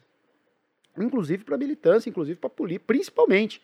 Porque se você fisga essa pessoa e conta para ela uma história como essa, que é importante, num formato que vai ser interessante para ela, usando linguagem, usando estética, essa pessoa vai parar para ouvir. A gente tem, assim, eu, eu, não, eu, não, eu não aceito que essa pessoa é um poste, não. Não quero, não quero aprender. Pô, vai ter, vai ter, sabe? Mas a gente não pode abrir mão de bater nessa tecla, de, de disputar essa narrativa. E é exatamente isso, assim. Você vai encontrar mais gente falando sobre a revolução e, e, e, e o tempo inteiro, que falando das conquistas e perdas do próprio país. Né? Uma coisa que eu acho engraçada, que eu vejo, eu vi, eu vi inclusive você, o Jonas fala muito disso, que é tipo 2013, cara. 2013, assim, eu vejo na minha live, assim, como até hoje tem muita confusão. As pessoas não entendem, não lembram mais do que aconteceu. Não lembram. As pessoas acham que foi assim, ah, foi por 20 centavos, mas era, era golpista. Agora tá começando a narrativa ainda de, de, né, que eram os golpistas na rua. Daqui a pouco o cara fala que é a CIA. Então vai virando uma fábula. E, sinceramente, eu tenho medo de 2018 virar uma fábula de novo, sabe? E já tá virando, assim, das pessoas acharem que. Uh, sei lá, aconteceu, porque ah, aconteceu, né? Precisava acontecer. É, aconteceu e não tem N fatores, N motivos, sabe? E, e, e que, que, desembocaram naquilo. E aí eu tenho medo de se repetir esse ano de novo, sabe? Então, assim, é, é desesperador. E por isso que precisa de conteúdo, de, de gente, incentivo, de pensar plataformas, pensar formatos e ir para cima, que senão é, é uma guerra que a esquerda perde feio, infelizmente. É, e você tocou num assunto que eu fiquei, que eu lembrei até com as coisas que eu trabalho, porque o público que eu trabalho, majoritariamente, majoritariamente ele é periférico. A Perifacom, que é uhum. o nosso evento de cultura geek nerd que a gente faz de graça para todo mundo acessar, é pra gente que não tem dinheiro para ir numa Comic Con, uhum. numa Game XP, nesses eventos grandes, BGS. E as pessoas sempre ficam, às vezes, questionando, e geralmente é uma galera que não é o público-alvo, mas, ai, mas será que a galera precisa de um evento desse? Mas precisa, educação é, mais, é, é, é prioridade, né? Saúde, a cultura, a cultura nunca é vista como é uma coisa que é importante para essas pessoas. Não, é, não, vamos, isso é supérfluo. Isso é supérfluo, depois a gente resolve. Precisava de educação, segurança, é, e esse preconceito, ele se desemboca em muita coisa. Por exemplo, na questão do acesso. Você falou da sua mãe, minha mãe também. Minha mãe tem 43 anos, é, é trabalhadora doméstica, e ela sempre tá lá no YouTube assistindo, tipo, tudo, tudo, uhum. tudo. Resumo, e eu fico, tipo, tá... E aí eu fico até zoando, falando assim, tá assistindo fake news, né, mãe? Fico dando aquela conferida. Não, mas assim, esse lance da cultura mesmo que você falou, um ponto que eu bato muito na live lá. É, eu lembro que um dia eu tava criticando, é uma uma pessoa que cria um conteúdo que ela parodeia é eterna crítica à esquerda cirandeira, né? Ah, porque a esquerda, tudo a esquerda, é uma caricatura da esquerda. Aí pinta a esquerda como uma esquerda cirandeira. Aí tá lá, ai, os problemas, dá, como se fosse uma estudante da USP, uma, uma pessoa da classe média alta da USP, que é de esquerda cirandeira. Aí eu falei que ela fuma maconha, que ela não sei o quê. É, é uma caricatura. Eu vou falar. Eu, eu, eu odeio, inclusive, essa personagem, porque é, é essa pessoa é, né? não é um personagem. Ah, eu vou ficar quieta, é, senão vou ser processada. Aí, qual que é o ponto da crítica minha? Eu falei para eles assim: falei, gente, tudo é comunicação, tudo é imaginário, então tem um pouco de imaginação nas coisas. Então vamos lá. Qual que é o problema disso aqui? O problema disso aqui é: você está criando uma caricatura. Essa caricatura, ela, ela sobe um degrau. Fala assim: na USP só tem maconheiro. Aí ela vai subir mais um degrau. Em faculdade pública, só tem drogado. Vai subir mais um degrau. Faculdade pública é dinheiro para filho de papai e mamãe vir fumar maconha. Ela vai subindo mais um degrau. Ah, os nossos impostos estão sendo usados para financiar é, apoiador do PT para fumar maconha na universidade pública lá e é tudo rico. Quê? Tem plantação de maconha em faculdade? Vamos cortar a verba de faculdade, vamos mudar o reitor politicamente, como foi no, no, no do ex-ministro da Educação. Então tudo. Ah, Luiz, você está exagerando. Eu falei, não tô. Não, não tá. É não tudo tá. uma historinha. Tá. É tudo uma. É, é tudo imaginação. Quando você cria esse personagem do esquerdista, maconheiro, da USP, não tô falando que não tenha, tá? Pô, mas daí vamos criar caricatura de tudo e passar isso como regra? Aí fudeu, tá ligado? Mas, pô, vai ter lá, sabe? Mas daí não, todo mundo é maconheiro, todo mundo é drogado, é esquerda, é PT, é dinheiro público, é comunista, não sei o quê, corta a mamata, para de ter verba, cientista só é tudo é, de esquerda, é, cientista tá pegando dinheiro para fazer maconha, vai fumar maconha, sabe? Vai virando uma bola de neve. E se perde o debate. E não tem uma esquerda séria, né? O que é, é. mentira. É. Fez, fez quatro anos da morte da Marielle. A gente tem tanto uma esquerda séria e revolucionária propondo muitas coisas que a Marielle foi assassinada. É, pois é. Sabe? E aí vai mudando. Vai mudando. Ah, ah, cara, e assim. Ah, eu lembro que quando a, a, Marielle foi morta, eu vi ao vivo. Eu cheguei a, eu cheguei a denunciar, fui pro Twitter falei, gente, tem uma página de um determinado movimento aí publicando que a Marielle era a esposa de traficante, gente. E tá com 70 mil compartilhamentos. Tava com 70 na época, chegou a ter mais de 100 mil. Isso aqui vai fazer um estrago eterno na imagem dela. E tem até hoje, sabe? E tem até hoje. Mas por que que surge isso? É para falar que uh, começa com as piadinhas, né? Que, ah, porque a esquerda é bandido. Ah, porque o pessoal é bandido. E vai chegar nesse crime, sabe? Que é uma coisa que é tão cruel, sabe? Ela foi morta de uma maneira... E ela sair ainda como sabe, com, com uma errada da história, sabe? Mas é tudo isso é uma, é uma narrativa, é uma historinha que eles vão e vão e vão, que é perversa, sabe? Mas que tem que combater quando tá aqui, e não quando tá aqui. E aí essa, essa é a minha grande bronca, é uma coisa que eu me dedico muito tempo a estudar e, e, e repassar por mais pessoas. Como é que a gente quebra esse ciclo aqui? Como é que quando começa essa historinha aqui, eu venho com outro conteúdo. Ah, eles estão fazendo isso aqui em forma de meme?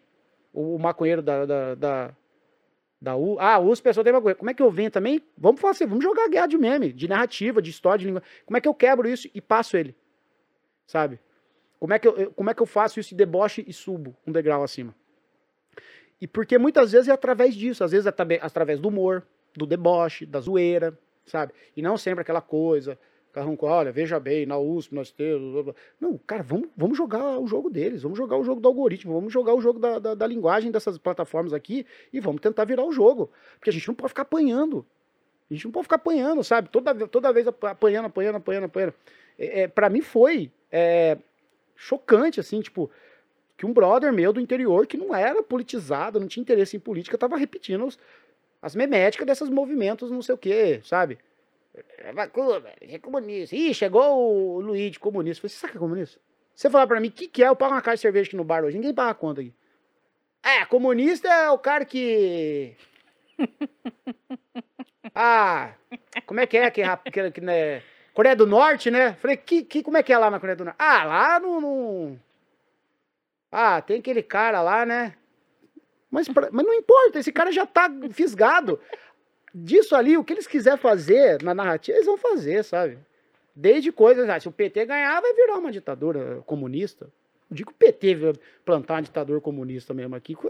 Eu falo, mas assim, gente, se o PT for comunista, o Jones Manuel tem que chorar, porque o trabalho que deve dar para estudar, militar, fazer movimento de base, o cacete, para qualquer um virar comunista, fudeu, tá ligado? Então, assim, mas é isso, é, o cara vai tá sendo bombardeado por um conteúdo fácil. Vamos fazer o que eu faço também, ué, que seja contraponto e cortar na raiz. Sim, eu, eu, eu queria te perguntar uma coisa que colocaram aqui na pauta, mas eu não faço ideia do que eu perdi essa discussão que aconteceu no Twitter. Que história é? Ai, lá vem. que história é essa que você arrumou confusão por causa de astrologia? Ai, nossa, meu Deus. o programa é gravado, se você quiser, a gente não precisa não, não, falar não. disso. Não, que é assim. Isso é uma coisa que me fez, me fez, tá, que, que tá me fazendo abandonar o Twitter. Que assim, eu, eu tô envelhecendo, vou fazer 35 anos, eu tenho uma filha, uma menininha que tá aí e tal. Um dia ela vai ter acesso à internet. E aí eu penso na quantidade de pessoas que me odeiam por conta de um tweet, assim. E eu não queria que essas pessoas me odiassem tão gratuitamente, assim. Mas é aquilo, assim. É, você, você twitta, às vezes, assim, você esquece que você tem muito seguidor. É. Aí você vai lá e fala uma besteira. Então, você, eu tuitei uma parada assim. Ah, o cara. É... Como é que é? O cara acredita na ciência, mas ao mesmo tempo acredita em signo, uma coisa assim. Bobagem, sabe? Tipo, tuitei assim, pra, fazendo, respondendo e-mail, assim. Não sei por que eu tuitei também, sabe? Foi no começo de 2021. Quando eu volto, tinha, sei lá, 15 mil coaches, né? Que é aquele URT. Uhum.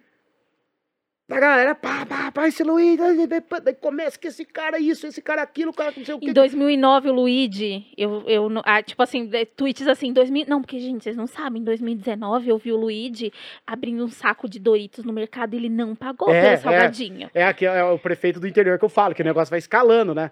Que tudo vira um problemão. Eu falei, gente, calma, desculpa, desculpa. Apaguei o tweet. Mas assim, é. Falar que eu gostei de ver meu nome em Trend Topics, de um monte de gente, me descendo o cacete. E aí, aí vai virando as problematização. da problem- Aí eu- quando você vê o negócio assim, nem importa, mas a galera já tem o debate. E, e aí uma galera, pô, esse cara é insuportável, eu odeio ele, eu não gosto dele. Eu falei, cara, mas assim, tipo assim, é muito bizarro a pessoa falar isso, sabe? Porque é, a gente não se conhece. E aí isso me. Conforme você. Quando eu tinha, sei lá, 23 anos, 24 anos, 25, 26, 27, eu aguentava a zoeira, mas agora eu tô ficando cansado, sabe? Você vai envelhecendo, você fala assim, mano, o legado que eu vou deixar pra muita gente é um tweet, sabe? Luigi, mas isso faz muito mal, cara. Te contar uma parada. É, Não, você deve sofrer isso em, em níveis. Não, Mas, mas teve um momento que eu, eu falei assim, cara, eu vou parar um pouco de falar aqui. Às vezes eu escorrego e às vezes eu, eu esqueço muito que eu tenho uma galera. Tem muita gente. E aí, às vezes, você só quer, tipo, falar um negócio, gostei, não gostei, nananã. Ou às vezes você até interpreta uma coisa errada, só que não dá tempo de você se desculpar. Não dá tempo. Não. E os últimos seis meses, a gente ficou passando por uma situação muito difícil. Com meu pai, ele estava internado, então ele teve altas e baixas, ele acabou falecendo. E teve, teve uma vez que, meu, aconteceu uma situação muito, muito ruim no Twitter. E aí eu fiquei muito mal, e eu, e eu fiquei tão mal, assim, mal, me dando taque cardíaco, que eu não consegui visitar meu pai. E aí meu irmão, ele falou pra mim assim, cara, você não foi você não, você não vai visitar o pai porque você tá passando mal por conta de uma coisa que aconteceu na internet. É. Foi meio, foi meio duro pra, naquela hora, mas, mas isso reverberou de um jeito, tipo, cara, eu, eu- essa, essa galera não sabe nem o que tá acontecendo, porque não- a gente não, não, não deixou público, a gente só contou quando meu pai faleceu mesmo. Mas eu falei assim, cara, olha como isso aqui tá me fazendo mal. Eu tô deixando de ver a minha vida, e a minha vida real agora é o meu trampo, a empresa que tem que tocar e meu pai, cara, que precisa de mim, do meu irmão. E aí eu falei assim, mano, chega. E aí agora eu, às vezes, sei lá, esses dias eu tava brincando, porque eu, eu gosto de dar beijo na boca sem língua. Eu não falo uma. Aí eu postei, aí eu fiquei dando risada. Até falando pra uma galera assim, ah, mas se você quiser me beijar, eu beijo e te mostro. Tipo, só que aí começou a escalar pra um, É. ah, essa vagabunda. Ah, escala. essa, escala. essa é, tem que morrer, que não sei o quê. Aí eu apaguei, falei, apaguei, vou voltar aqui. É, é, é sempre escala, cara. E isso faz mal, assim. Então, tipo assim, daí eu tuitei isso, pô, 15 mil cotos e tal. Aí eu apaguei. Aí, pô, daí para o final de semana fui pegar minha filha. Aí, pô, eu ali brincando com a minha filha, mas, sabe, toda hora pegando celular. Falei, mano, será que puta, ainda tá lá? Ah, eu falei, cara, gente, desculpa, sabe, o que, que vocês querem que eu faça? Quer que eu ajoelhe no milho? Sabe, era, uma, era um comentário idiota, sabe, né? E aí eh, eu simplesmente apaguei, não toquei mais no assunto. Mas assim, você vê que é besteira? É, é. pra, pra criar uma situação. E, e isso machuca. Então, assim, eu vejo que tá cada vez mais gente machucada com o Twitter. Muito mais. Mas aí que tá, o Twitter. Eu tenho, um- tenho uma, uma. Tem até um corte meu no, no YouTube que eu falo disso. Ele se remodelou para ser uma rede social de choque. Porque assim, o Twitter ele estava desaparecendo, ele estava perdendo relevância. é, eu lembro que é, as ações, né, que se falava muito que as ações do Twitter cada vez valiam menos. Ele não cresce, não atingia um público novo. 2014, 2016, 2016, um sujeito chamado Donald Trump começa a usar o Twitter como plataforma de teste, né, para as ideias dele que mais tarde ele ia trabalhar. Então, aquela ideia do muro, de construir um muro no México, surgiu no Twitter, foi um tweet dele, que ele falou assim que se ele ganhasse ele ia construir um muro. E aquilo, pá, e a campanha dele começou a pegar aqueles, aqueles dados e foram montando a campanha do, do Trump. Mas o que, que o Twitter começou a fazer? Então ele começou a se remodelar. Então hoje o Twitter ele é feito para você entrar em choque com alguém. Ele não é uma rede social passiva, ele é uma, uma rede social ativa, assim, sabe? Tipo, de você tem que estar em choque. Ele fez duas coisas. Primeira é o, o RT com comentário, que aquilo é o único lugar da internet. re- Repara nisso. O único lugar da internet que você não tem controle do seu conteúdo é no Twitter. Se alguém vir aqui nesse vídeo, o Lança Braba, e te xingar, você pode banir o cara, excluir o comentário. Se alguém entra na minha live e me xinga, eu posso banir. Se ele me xinga no Instagram, eu posso banir. Se ele me xinga no TikTok, eu posso banir. Se, me. Se o cara dá um coach no meu Twitter, eu não posso banir ele. Eu não posso deletar o comentário que ele fez em cima do meu conteúdo. Não posso. Eu não tenho controle. Então ele é feito para gerar polêmica. E você pode perceber que a maioria do- das polêmicas hoje é tá ali, ó, no coach. No tweet com comentário. Então aquilo ali é pensado pro choque. É, aí ele criou uma- a relevância do like, que é o cara que é o primeiro a te xingar lá e que ganha mais like. Então aquilo vai gerando também uma conversa. O cara entra no teu tweet, pô, será que eh, ela gosta de beijar, não gosta de beijar de língua? Pera lá. Aí o primeiro comentário ali, que o Twitter coloca no topo, é alguém discordando de você, com- e aí aquele tem muito like, o cara entra, é isso aí. E ele começa a xingar também, dá retweet. Pode perceber que todas Uhum. as coisas assim. E para finalizar, o choque, o Twitter ele criou ali o assuntos do momento, que é, fica do lado, que ele é personalizado para cada um. E ele é personalizado dentro da tua bolha. Então é a tua bolha, o que a tua bolha tá debatendo, o Twitter tá falando assim: "Ah, você vai ficar quieto, não estão debatendo". Ó, ó essa pauta aqui, ó. Beijo na boca sem língua. Não vai entrar não? Aí você olha assim, não, não vou entrar. Aí você tá, tá passando daqui a pouco, beijo na boca e pa- aparece teu nome. O que, que a Andresa aprontou, hein? Que, que ela aprontou? Aí o cara clica, aí estão xingando, pô, mas acho que eu também não gosto dela, cara. Eu vou dar retweet aqui nos comentários xingando ela. E aí você vai, Ih, deixa eu ver o tweet original dela. Ih, olha lá. Aí você vai, cara. Você vê, ele te convida para ir pro ataque. Ele é feito para isso, cara. E é por isso que tá se tornando uma rede social que cada vez mais você vai ver a galera. Tá, tá cada vez mais frequente. E é porque a galera. Porque eu tenho um. Eu, eu contei essa teoria e tal, contei como é que funciona. E. E aí a galera sempre marca. Aí, Luiz, olha aí, acontecendo, acontecendo. O dia inteiro, meu Twitter é assim, o dia inteiro a galera me marcando. Porque isso tá cada vez mais comum. E os caras falam, gente, eu não aguento mais. Eu- vi que eu, eu vi que eu, eu falei assim, cara, isso tá muito preocupante. Isso tá muito preocupante. O dia que eu vi uma, uma mãe contando que o filho, ela, o, ela, o filho dela tinha falado o que, que era concepção de zero pra ele. E era tipo assim, uma coisa bonitinha, porque era uma criança, entendeu? E aí tinha um monte de coite de uns caras que faz economia, sei lá, essas é, faculdade exata, chamando a criança de idiota, de burra. Falei, não, eu falei assim, mano, não, não dá pra viver nesse mundo. Cara, quando, quando meu pai faleceu, eu fiquei fora das redes sociais e eu tive que voltar porque eu tinha um quê? Uma publi pra entregar. É, Se não fosse a publi que eu tinha que entregar, e eu precisava, eu preciso da grana da publi, eu tenho funcionário pra pagar, né? E aí é, eu voltei, eu falei assim, cara, que inferno, ter que voltar pra isso aqui. Que inferno. Porque é isso, é a mãe sendo xingada porque o filho falou qual era a concepção de zero. Não, mas é, é- é todo tipo de absurdo. A, a, a faxina boa um dia postou lá uma foto do filho dela, a galera começou a atacar o moleque. Seu filho é isso, seu filho é aquilo. Eu falo, cara, eu sinceramente eu não sei o que seria se acontecesse uma coisa dessa comigo, cara. Eu não sei. Se é a fo- a foto da minha filha, assim, sabe? Tanto que, assim, muitas coisas legais e envolvendo a minha filha, envolvendo meu trabalho aconteceram, eu não conto no Twitter. Eu evito. Evito. O máximo que eu posso hoje falar no Twitter, assim, sabe? O último dia, ah, fazia meses já que eu tava cumprindo minha promessa. Aí, o dia que eu tive, que a gente tava conversando nos bastidores aqui da minha dificuldade de pegar Uber, que eu tive 15 cancelamentos de viagem, porque eu falava que eu era de Osasco, que eu ia pra Osasco. Aí, quando eu consegui, eu postei um print, assim, das notificações que vai acumulando, assim. O Uber mandou... Aí eu falei, depois de 15 tentativas, eu finalmente consegui pegar um Uber. Cara, o Scott era Playboy não pega abusão. Playboy. Gente, falei, gente, deixa eu contar uma coisa, tipo, meia-noite e meia. Eu tô no Pacaembu, eu preciso ir pra Osasco. Não é como se eu saísse na frente da casa do cara, desse com a mão, parasse no ônibus e ele me deixar, né? Não, não, tem, não tem medo, não tem nada. Eu ta- Eu tava num, num, num- num- a trabalho, fui fazer uma reunião com o cara, acabou tarde da noite, precisava voltar. E aí eu tentei táxi, tentei, não tentei nada. Até que daí eu, com um cara ficou com pena de medo. Foi o cara que, que, que- que começou a dar uma dica pra mim de como eu aumentar a minha nota. Mas é. Vai a pé! Playboy, esses, esses influenciadores é tudo, tudo mesquinho. Eu falei, gente, por que, que as coisas estão esca... É um Uber, tipo assim, eu, eu- tô indo, eu tô tentando pegar o Uber, não tô tentando pegar o jatinho do Whindersson Nunes, tá ligado? Mas virou um problema. E aí, mas assim, eu falei, puta, Twitter, por que que eu fui twittar? Por que, Twitter? Aí peguei minha. dei tapa na cara. Não é, é, é uma redução de danos, é um cuidado que você tem que ter com você mesmo e, mano, não vou falar sobre isso, vou evitar.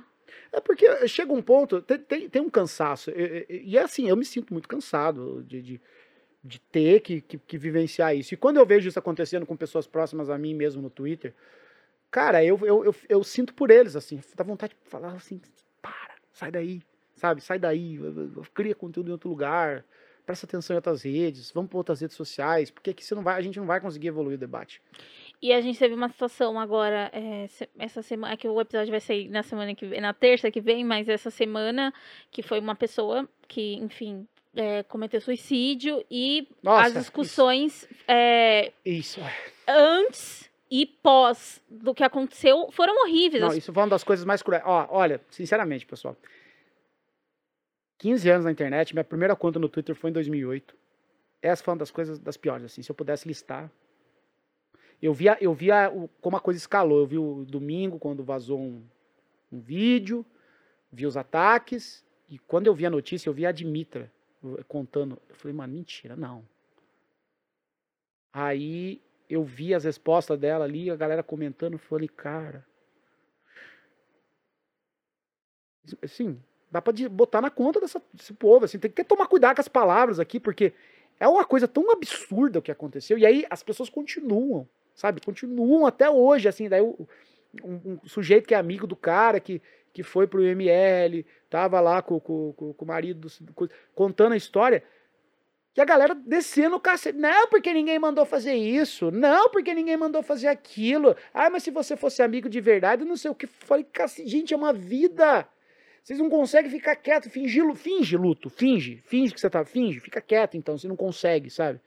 Mas é assustador, e é isso, assim, isso eu, eu sinto que, principalmente agora, ano eleitoral, assim, vai ser disso pra pior, assim, sabe? Se as pessoas conseguem se ofender, se machucarem umas às outras por conta de BBB, sabe? Por, Nossa, desisti. ah, não, eu não comento, mas, então, tipo, isso aí, tá- isso aí eu, se eu cair fora desse barco, também não dou um tweet mais sobre isso, porque é isso, às vezes, às vezes você vira uma, uma, uma guerra de, de, de, de- de- de- As pessoas levam pro pessoal, é o mundinho do eu, né? Um incrível mundo do eu, onde tudo é sobre mim.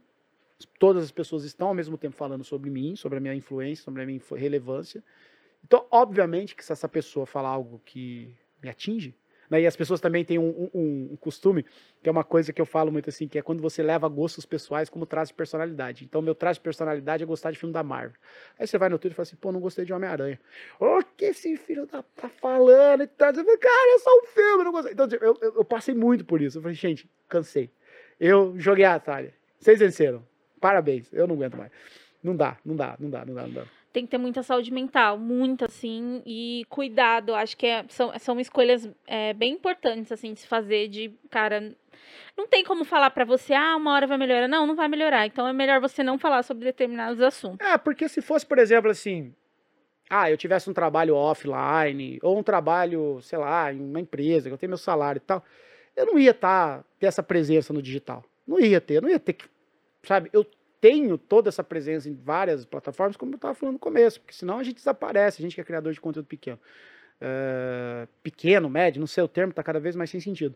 Mas, às vezes eu penso assim, cara, como eu queria poder ficar, sei lá, três dias sem postar nada. Mas não posso. O algoritmo pune. Eu, eu, eu falo isso. Eu fiquei. A última vez que eu tirei férias tinha sido. Eu, eu, f- eh, 2011. que Eu tirei uma mini. É, tirei, em 2011 eu tirei, eu tirei férias. Que foi quando eu saí do concurso público. Tinha uma, me- uma férias em Haver. Eu falei, eu vou pegar. pra- Antes de eu pedir demiss- eh, sair do concurso público, vai que ser efetivado, tudo certo. Eu vou para São Paulo para ver se eu aguento o- o- a bronca lá em São Paulo. Você imagina aí, Saltararé, 3 mil habitantes, você vir para a maior cidade do Brasil, é um choque. Tudo para a primeira vez que eu cheguei na Avenida Paulista, eu quase chorei. Meu Deus, quanto prédio é real que eles mostram na televisão, sabe? Não é efeito especial. E aí eu tirei férias. Aí a outra vez foi agora em 2021, que eu fui, fui, fui passar um. Fui, fui para Ouro Preto, que eu fiquei 15 dias offline de Twitch. Mas, meu, naquela época eu ainda tinha que entregar aquelas horas pro Jeff Bezos. Eu tava fazendo 9 horas. Eu fiz 15 dias de 9, 10 horas de live por dia. E fui para lá. Só que lá eu não parei de responder e-mail. Eu não parei de gerir a comunidade. Eu não parei de postar story. Não parei de postar. Porque não pode. Eu não posso assim, puta, hoje eu tô de boa. Vou só sair, vou turistar, vou comer, vou beber, não vou, vou postar nada. Não posso. Luigi, é, quando, meu, quando meu pai faleceu, a gente é, se organizou, meu irmão estava trabalhando, ele veio para São Paulo. E, cara, a gente, a gente não falou que ele estava doente, só quem sabia eram os amigos próximos e a galera do trabalho. E a gente teve que soltar um comunicado público para as pessoas pararem um pouco de mandar e-mail, WhatsApp, ligar Uhum. e pedindo coisas. E mesmo assim, algumas pessoas não viram e ficaram. Eu tava, tipo, no velório do meu pai recebendo e-mail, cara. Ah, Andresa, e aí, vai rolar? Não sei o rolar. quê. Sábado, eu enterrei meu pai no quarto. No sábado, eu, eu tive que gravar uma publi. É. Acordei, acordei cedo e E minha mãe me ajudou a me maquiar, o Tássio, que trabalha comigo, foi, foi, fazer as fotos e tudo mais. E para mim é importante dinheiro da pública. Hoje eu me organizei na minha empresa, então é, a grana que eu recebo de publi eu consigo pagar o resto dos funcionários, que hoje eu tenho uma empresa com meu irmão, a gente presta alguns serviços. Uhum. E aí a gente tem o- a galera que trampa com a gente. Então também não é só sobre mim. É. Hoje meu modelo de negócio não é só sobre mim. Mas é tipo surreal, cara. Na quarta eu enterrei ele, no sábado eu tava trabalhando. Não pode, não pode não parar. pode, não pode E aí parar. e tem toda uma produção, tem toda uma, uma- sabe, tipo, tem que entregar as coisas, porque as pessoas querem. E é isso, as pessoas, né, né, as pessoas querem, elas entenderiam. Eu, eu, assim, eu sei, eu sei que se eu chegasse pro meu público, assim, galera, galera, vou ficar 15 dias. Como eu fiquei da Twitch, da Twitch eu consegui ficar, porque a Twitch ela não tem essa marra de algoritmo. Quando eu voltei, voltou normal e tal. Mas eu falei assim, galera, eu vou ficar 15 dias fora, tá? Quando eu voltar, vocês vão me ver? Eles querem me ver, mas o algoritmo vai falar assim: não, tu ficou os Não 15 dias sem produzir. Cara, vai ficar 15 dias sem produzir, por exemplo, para YouTube. Eu, eu comecei o YouTube, o canal de cortes, no dia 8 de setembro de 2021. 8 de setembro. É, Eu posto todo santo dia, de 3 a 4 vídeos. De segunda a segunda. Não tem sábado. não tem- Sábado e domingo, quando eu tô com a minha filha, eu acordo antes dela pra editar vídeo e postar. Sabe? É, Porque eu não posso parar. Porque senão o YouTube me pune. Ele me pune. Assim, se, tipo, ele joga meu alcance lá embaixo. Porque é aquilo. Ele tá indicando. Ele não indica o vídeo pros teus inscritos. Ele indica o vídeo pra quem tá navegando na plataforma. Então, você- quanto mais conteúdo você posta, mais você tá tentando falar assim: é, olha aqui, olha aqui. E se você for, se eu só acompanho seu conteúdo é, e eu quero receber notificação, eu tenho que assinar É. um sininho E- pra e a- ficar recebendo. Exato, tem que ir lá, clicar e tal, que é uma coisa que ninguém faz. Quer dizer, é uma minoria muito pequena que faz. Então, assim, pô, de setembro até hoje eu publiquei mais de 350 vídeos. Caraca. Tudo eu que edito, tudo eu que faço thumb, tudo eu que faço título, tudo eu que analiso os dados, tudo eu que modero comentário, sabe? Dá um trabalho do cão, Caralho, você faz sozinho. sozinho. Não, eu faço tudo. eu- eu- a, a turma, a, turma, a turma assusta quando eu conto assim, a produção de conteúdo minha. Assim. É, eu faço o Rebobinando, que é o meu podcast, então eu faço a pauta, eu gravo, eu só não edito. A única coisa que eu não faço é editar o podcast. Faço as artes de capa, faço as mídias sociais, faço os posts e tal. Caraca, é Aí eu coisa. faço 5 horas, 5 horas, 4 horas e meia, 5 horas de live de segunda a sexta. Eu faço o aulão de conteúdo, que é esse, que é um, uma- um modelo de assinatura que eu tenho para ter uma fonte de renda também, que é toda semana eu dou uma hora de aula sobre criação de conteúdo, né? Então eu Uhum. pego um tema, daí eu preparo todo o material, tal, roteiro, tal, faço isso, faço os cortes que por semana eu publico, vai, 30, 35 vídeos, edito todos, modero todos os comentários, faço thumb de todos, publico todos. E aí nisso eu tenho que gerir uma comunidade, uma comunidade no WhatsApp, uma comunidade no Discord, fazer stories, que é um negócio que eu levo muito a sério. Né? O Luiz Diverso nasceu lá nos stories. Responder e-mail, cuidar de bastidor, conversar com um assinante que está com problema no cartão, que não consegue pagar, que não é- fazer suporte. Sabe? Então, tipo assim, o meu dia eu começo, ah, acordei, já tocou o celular, 8 e meia, 8, depende da hora que eu vou dormir, eu tenho muito problema de insônia. Já pego ali, já vou respondendo o que eu consigo no celular, escovando o dente, vou, passo e já ligo live e tal. Eu só paro, tem dia que eu paro 10 e meia, 11 da noite, né? Eu, tem dia que eu vou até meia-noite e meia, teve dia que eu já fui até meia-noite e meia trabalhando, assim. E aí no outro dia, tudo de novo. Caralho, é muita coisa. Tudo de novo. Então, assim, pra eu estar aqui hoje, por exemplo, né, que eu, é, tipo, deixei VOD rodando. Falei, "Ah, gente, vou deixar VOD rodando pra eu ter essa hora que eu não vou streamar pra eu poder fazer outras coisas. Né? Daí eu fico vendo. A, a minha, a, a minha vida é realocar horas. Então eu, eu faço todo um tipo de cálculo. Falo, pô, eu tenho que cuidar, eu tenho que ficar, tenho que ver minha filha. Né? Ho- ho- Hoje eu com a minha ex, a gente se dá muito bem. A gente mora no mesmo condomínio, assim. Então foi até um arranjo que a gente fez pra poder ficar perto um do outro. Então, pô, preciso, eu vou lá. Né? Ontem eu fui lá, ela queria pintar, fui lá pintar com a minha filha. Mas, meu, eu não gravei meu podcast. Falei, ou eu gravo podcast, vou pintar com a minha filha, mas eu vou pintar com a minha filha. Depois eu dou um jeito. E, e é isso, sabe? Eu vi um post seu, você falou da sua filha agora. Eu, eu lembrei do seu post que eu vi no Instagram, que seu, foi uma coisa do Douglas, que ele estava falando da, da, da filha dele, que ele não queria é, desapontar ela, Aham. assim. É, e aí eu fiquei um pouco curiosa para ouvir um pouco disso, disso de você. Cara, não é todo mundo, e olha só, eu tenho vários amigos que são pais, E aí eu acho que são escolhas também. Eu acho que não é porque você é, você é um criador de conteúdo, você é pai, que você tem que ficar falando de, tipo, como é a criação Aham. do seu filho. Mas eu também tenho amigos, e é uma crítica que eu faço, que é, cara, meu, você, você é um pai que só paga pensão, né? É. Você não pega seus filhos, você não cuida dos Isso, seus isso foi meu, meu medo quando eu divorciei, assim. Eu, eu sou muito apegado com a minha filha. A gente é muito amigo, a gente se vê sempre. E o meu pai se foi muito cedo, assim, né? Meu pai faleceu, eu tinha 11 anos. Meu pai morreu do meu lado. Teve um ataque cardíaco, assim, eu vi meu pai morrer. E é muito... é- é- é- eu, tive, eu tenho uma mãe incrível que, que, me, que me criou com todo o amor do mundo, me deu... O maior privilégio que eu pu- pude ter na vida foi a autoconfiança, da, a confiança da minha mãe, saber que eu tinha um colo, sabe? Isso pra mim é muito importante, porque é, quando eu vim para São Paulo, ela não queria que eu abandonasse o serviço público, ela tinha medo. São Paulo que ela conhecia é São Paulo da Atena. Mas saber que, olha, se tudo der errado, você tem a casa da tua mãe. Aquilo foi o maior, maior voto de confiança que eu poderia ter. Então eu sei o efeito que tem na nossa criação, na criação da pessoa, você ter essa fortaleza, você ter esse pai, você ter essa mãe, os dois, quem tem o, o privilégio, né? É, de se sentir amado, de se sentir acolhido, sabe? De falar assim, eu tenho alguém. Cara, eu vou fazer uma faculdade, eu vou procurar um emprego, eu vou fazer uma coisa. Puta, pode dar errado? Pode, mas eu tenho pra onde voltar, eu tenho com quem contar. E eu, eu desde muito cedo, é, e eu sempre sonhei ser pai, sempre quis ter uma filha, um filho. E aí nasce aquela menininha, e a gente é muito apegado, assim, desde muito sempre. Então eu, eu tive presente é, quando a Camila, que é minha ex, descobriu que estava grávida, fui em todos os. No Natal, fui fazer todos os exames com ela, né? Do, do- como é que é o médico que cuida? Pré-natal lá, Pré- Não, o médico que você vai para. obstetra. Não, não é obstetra. É obstetra, não. Vai, Lu, vai, é que Demui, é? fala aí. O médico que você vai para fazer acompanhamento da grávida. Não lembro. Médico do acompanhamento da É, grávida. o médico. Fui em todos. Escutei o coraçãozinho da minha filha a primeira vez. Fui, acompanhei minha ex no parto, né? Quando a Alice nasceu, fiquei lá cuido, com a mãe, cuidando da mãe. O- aí tive o, o, o, Cid, que era o meu chefe, né? Me deu um mês. Falei, cara, preciso. Ele me deu um mês, fiquei em casa, né? Dividindo tudo que eu podia ali, fazendo tudo que eu podia, e, sabe, mudando toda a minha rotina pra, pra ajudar a mãe também, que a mãe é muito esquecida. A mãe, é- a gente fica ali, ah, criança, não sei cuidar de filho, não sei trocar fralda. Aprende! Sabe? Então aprende e, e- e e cui- cuidar da mãe, cuidar da criança, então tudo muito novo e tal. E, aí foi assim, tipo, todas as vacinas eu tô com ela, tudo, tudo, tudo que eu, tudo, tudo eu tô com ela.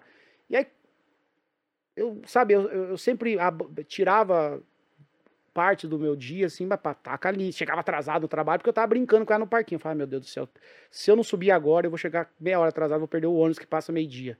E era tipo o- 11h55. E eu olhava pra ela, ela, yeah, yeah. Eu falei, vou chegar atrasado, foda-se, um, um. E aí foi. E aí, quando teve divórcio, eu falei assim, meu Deus, eu não posso. Eu não posso ficar longe dessa menina. Não posso, não posso, eu preciso dar um jeito. E aí, são, tudo são escolhas, assim. Eu escolhi, eu era, eu era apaixonadíssimo na minha, minha ex e tal, foi ela, enfim. Mas, eu falei, cara, eu preciso ser companheiro dela, preciso ser amigo. Eu não posso deixar, criar, sabe, esse atrito, porque eu, eu ainda gosto dela e tal. Então, meu, vai fazer terapia, vai, vai engolir orgulho, vai baixar a bola e vai ser brother da tua ex pra ter uma boa relação com a tua filha. Porque qualquer coisa. Porque é uma coisa que acontece muito, assim, eu, re- eu recebi muito relato na época até hoje. O cara quer se vingar da esposa usando os filhos. É. E toda briga que você der na frente da mãe do seu filho, amanhã ou depois vocês podem vocês po- pode rolar o, o sexo pós-briga, mas a tua filha vai ficar com a cicatriz. Ela vai escutar, é ela que vai pagar o preço. Então, eu e a minha ex, a gente é um esforço conjunto pra gente ser amigo, se dar bem, respeitar os- o espaço um do outro, os limites que a gente pode ter como um ex-casal que é tão próximo, né? Inclusive rola muito piadinha, é, vocês ficam se pegando. Não, nada a ver. Eu vi que ela, ela fez uma festa pra você, não foi uma coisa foi, assim? foi, fa- fez surpresa E aí mim. uma. e, eh, Twitter, né? Eu vi uma galera falando assim, ai, que legal, não sei se. Mas, mano, tinha que ser normal, é, né? tinha que Isso. ser, tinha que ser, pô. A gente teve uma filha junto. Então, é, eu sempre fiz de tudo pra tudo e mais um pouco, assim, pra estar com ela. E eu falo, assim, eu abri mão da, do, do- do- de, de- de mu- de muita vida social, assim. 2018, 2019, foi um ano, assim, que eu fiquei muito recluso, assim, porque eu trabalhava fora de CLT, trabalhava longe do meu emprego, então era uma hora e meia pra ir, uma hora e meia pra voltar, tinha meus trampos e tal. Então eu não tinha tempo pra, tipo assim, date, né? Ai, fazer um date. Não tinha tempo, cara. Eu falei, mano, eu trabalho, eu tenho date. E aí chegava final de semana e a maioria dos dates, ah, vamos sexta, vamos sábado, vamos domingo. Não, vou estar com a minha filha, tá ligado? Eu queria estar com a minha filha. Então, assim, eu, eu, eu meio que abri mão da, da vida social, né? Pô, ah, o cara lá, solteirão, agora ele vai pra night, vai pros bar, vai pros dates. Falei, não, eu tava com a minha filha. Mas, porque ela tinha dois anos, sabe? Eu não queria que ela passasse por essa primeira infância, que eles chamam, Uhum. sem o pai, com o pai vendo o pai de 15 em 15 dias, de 20 em 20 dias. Não, todo final de semana eu tava com ela e tô com ela até hoje, assim. E aí os meus rolês de final de semana é um rolê que eu posso levar minha filha, né? Então aí você vai vai vai perdendo um pouco tanto assim a- os amigos, vai se distanciando. Você não vai pegar tua filha e levar ela pra um bar. Então eu levo ela na casa do Pablo Peixoto, que é um brother meu, que ele também tem uma filha da idade dela. Ah, as duas- sim. às vezes você fica brincando, fica ali, tô fazendo churrasco, tomando cerveja, falando mal dos outros. E é isso, né? Pá, Beleza, já bebemos o suficiente, pega a cria e volta pra casa. E é isso, assim, porque um dia ela vai crescer. Um dia ela vai falar, pai, passei na faculdade, ou pai, tô indo embora, e ela vai sair da minha casa. Porque a gente cria, a gente não, eu não crio filho pra mim, eu não crio filho pra ser caderneta de poupança. Vai cuidar de mim na velhice. Não, nunca tive isso. Eu, eu crio com todo o esforço e com todos os erros que eu tenho, e, e é, e é isso que de- que, eu, que eu peguei do DG, assim, de, sabe, de não, não pode falhar, cara. A gente não pode falhar, sabe? E- porque eu quero que ela se sinta a, a, a, garotinha mais segura do mundo, assim, pra ela ser quem ela quer ser, pra ela fazer o que ela quer ser. E que caso tudo dê errado, ela tenha pra onde voltar, que é pro meu colo, pra minha casa. Então ela pode ter 30, 20, 40 anos, 17, 50 anos. Deu errado, ela vai continuar sendo a minha pequenininha. Tá aqui, tá a minha casa, tem um quartinho pra você lá, tem comida, tem tem comida pra tudo, pra, onde come um, come dois. Você tem teu pai. É isso, assim, é o primordial pra mim. Rela- Criar, criar, criar minha filhinha é isso. Que ela saiba que ela tem alguém. Pai e mãe, no caso, né? Que a gente se Uhum, esforça ambos, né? Mas eu, como pai, falando né, de, de forma individual, pra mim isso é muito importante. É muito, muito importante. Eu, eu gosto da história do cachorro que ela chega. Ah, não, esse aí, nossa! Eu amo essa história. Cara, essa- esse vídeo, ele literalmente saiu em todas as páginas de meme do Brasil, assim. Eu amo esse vídeo. Eu tava sentado, a gente, foi, pô, foi na pandemia. Foi, porque foi, a gente, foi. porque, é, e aí é muito legal, assim, tipo, a, a Camila é uma pessoa incrível, assim, porque, falei, cara, eu, eu tinha ido pro interior uma semana antes, aí deu lockdown em São Paulo. Falei, cara, ó, ela vai ficar sem escola, a gente mora num apartamento pequeno, fechou parquinho, fechou tudo, é, nós dois trabalhamos, vai ser difícil, cada um num apartamento, como é que a gente vai fazer? Você quer que eu volte com ela? Ou você quer que eu espere? Eu quero naquela um mês, um mês. Eu, não, fica um mês aí. A gente ficou um mês. Falei, pô, piorou. E agora? Ela, ah, tô morrendo de saudade e tal, deram a ligação, tudo. Falei, quer que eu volte? Ela falou, não, fica mais um mês aí. A gente ficou um mês. Aí começou o terceiro mês, falei, bicho, agora não vai passar. Vou voltar com ela. Mas daí eu tava lá no interior, na casa da minha mãe, tava sentado no sofá, assim, lá tava, tava, tava muito de boa. Assim, o primeiro caso de coronavírus foi em junho de 2020.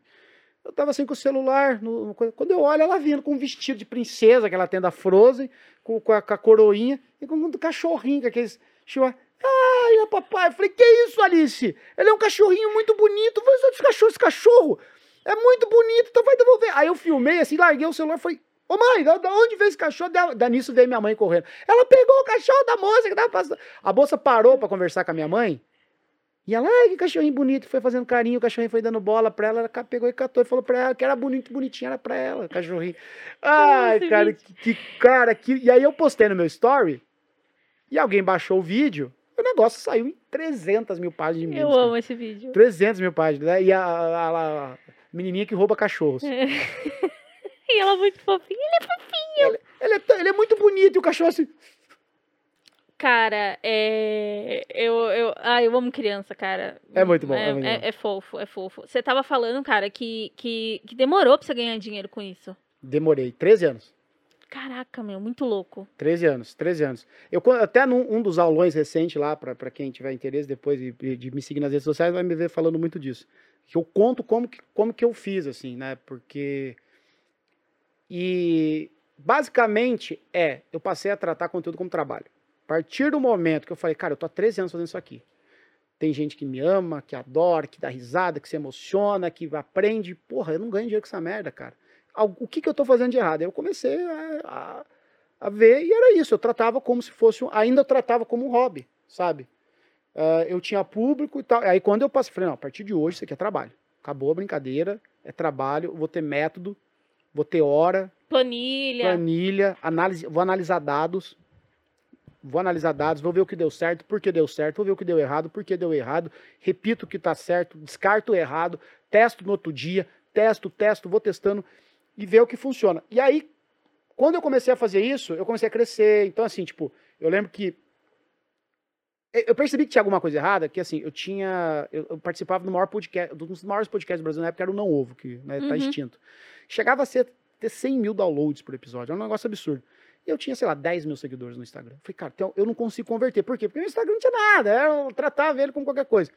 E aí, mano, quando eu comecei a olhar para ele de forma profissional, de produzir conteúdo, para ele se espalhar e trazer novas pessoas ao meu perfil, eu saí de 10 para quase 100 mil, que eu estou agora perto de bater 100 mil, e acho que comecei a pegar sério com o Instagram em 2020. Então, assim, tipo, vai fazer dois anos, 2021, 2022, dois anos, assim, eu consegui 90 mil seguidores, sabe? Fazendo o negócio certo.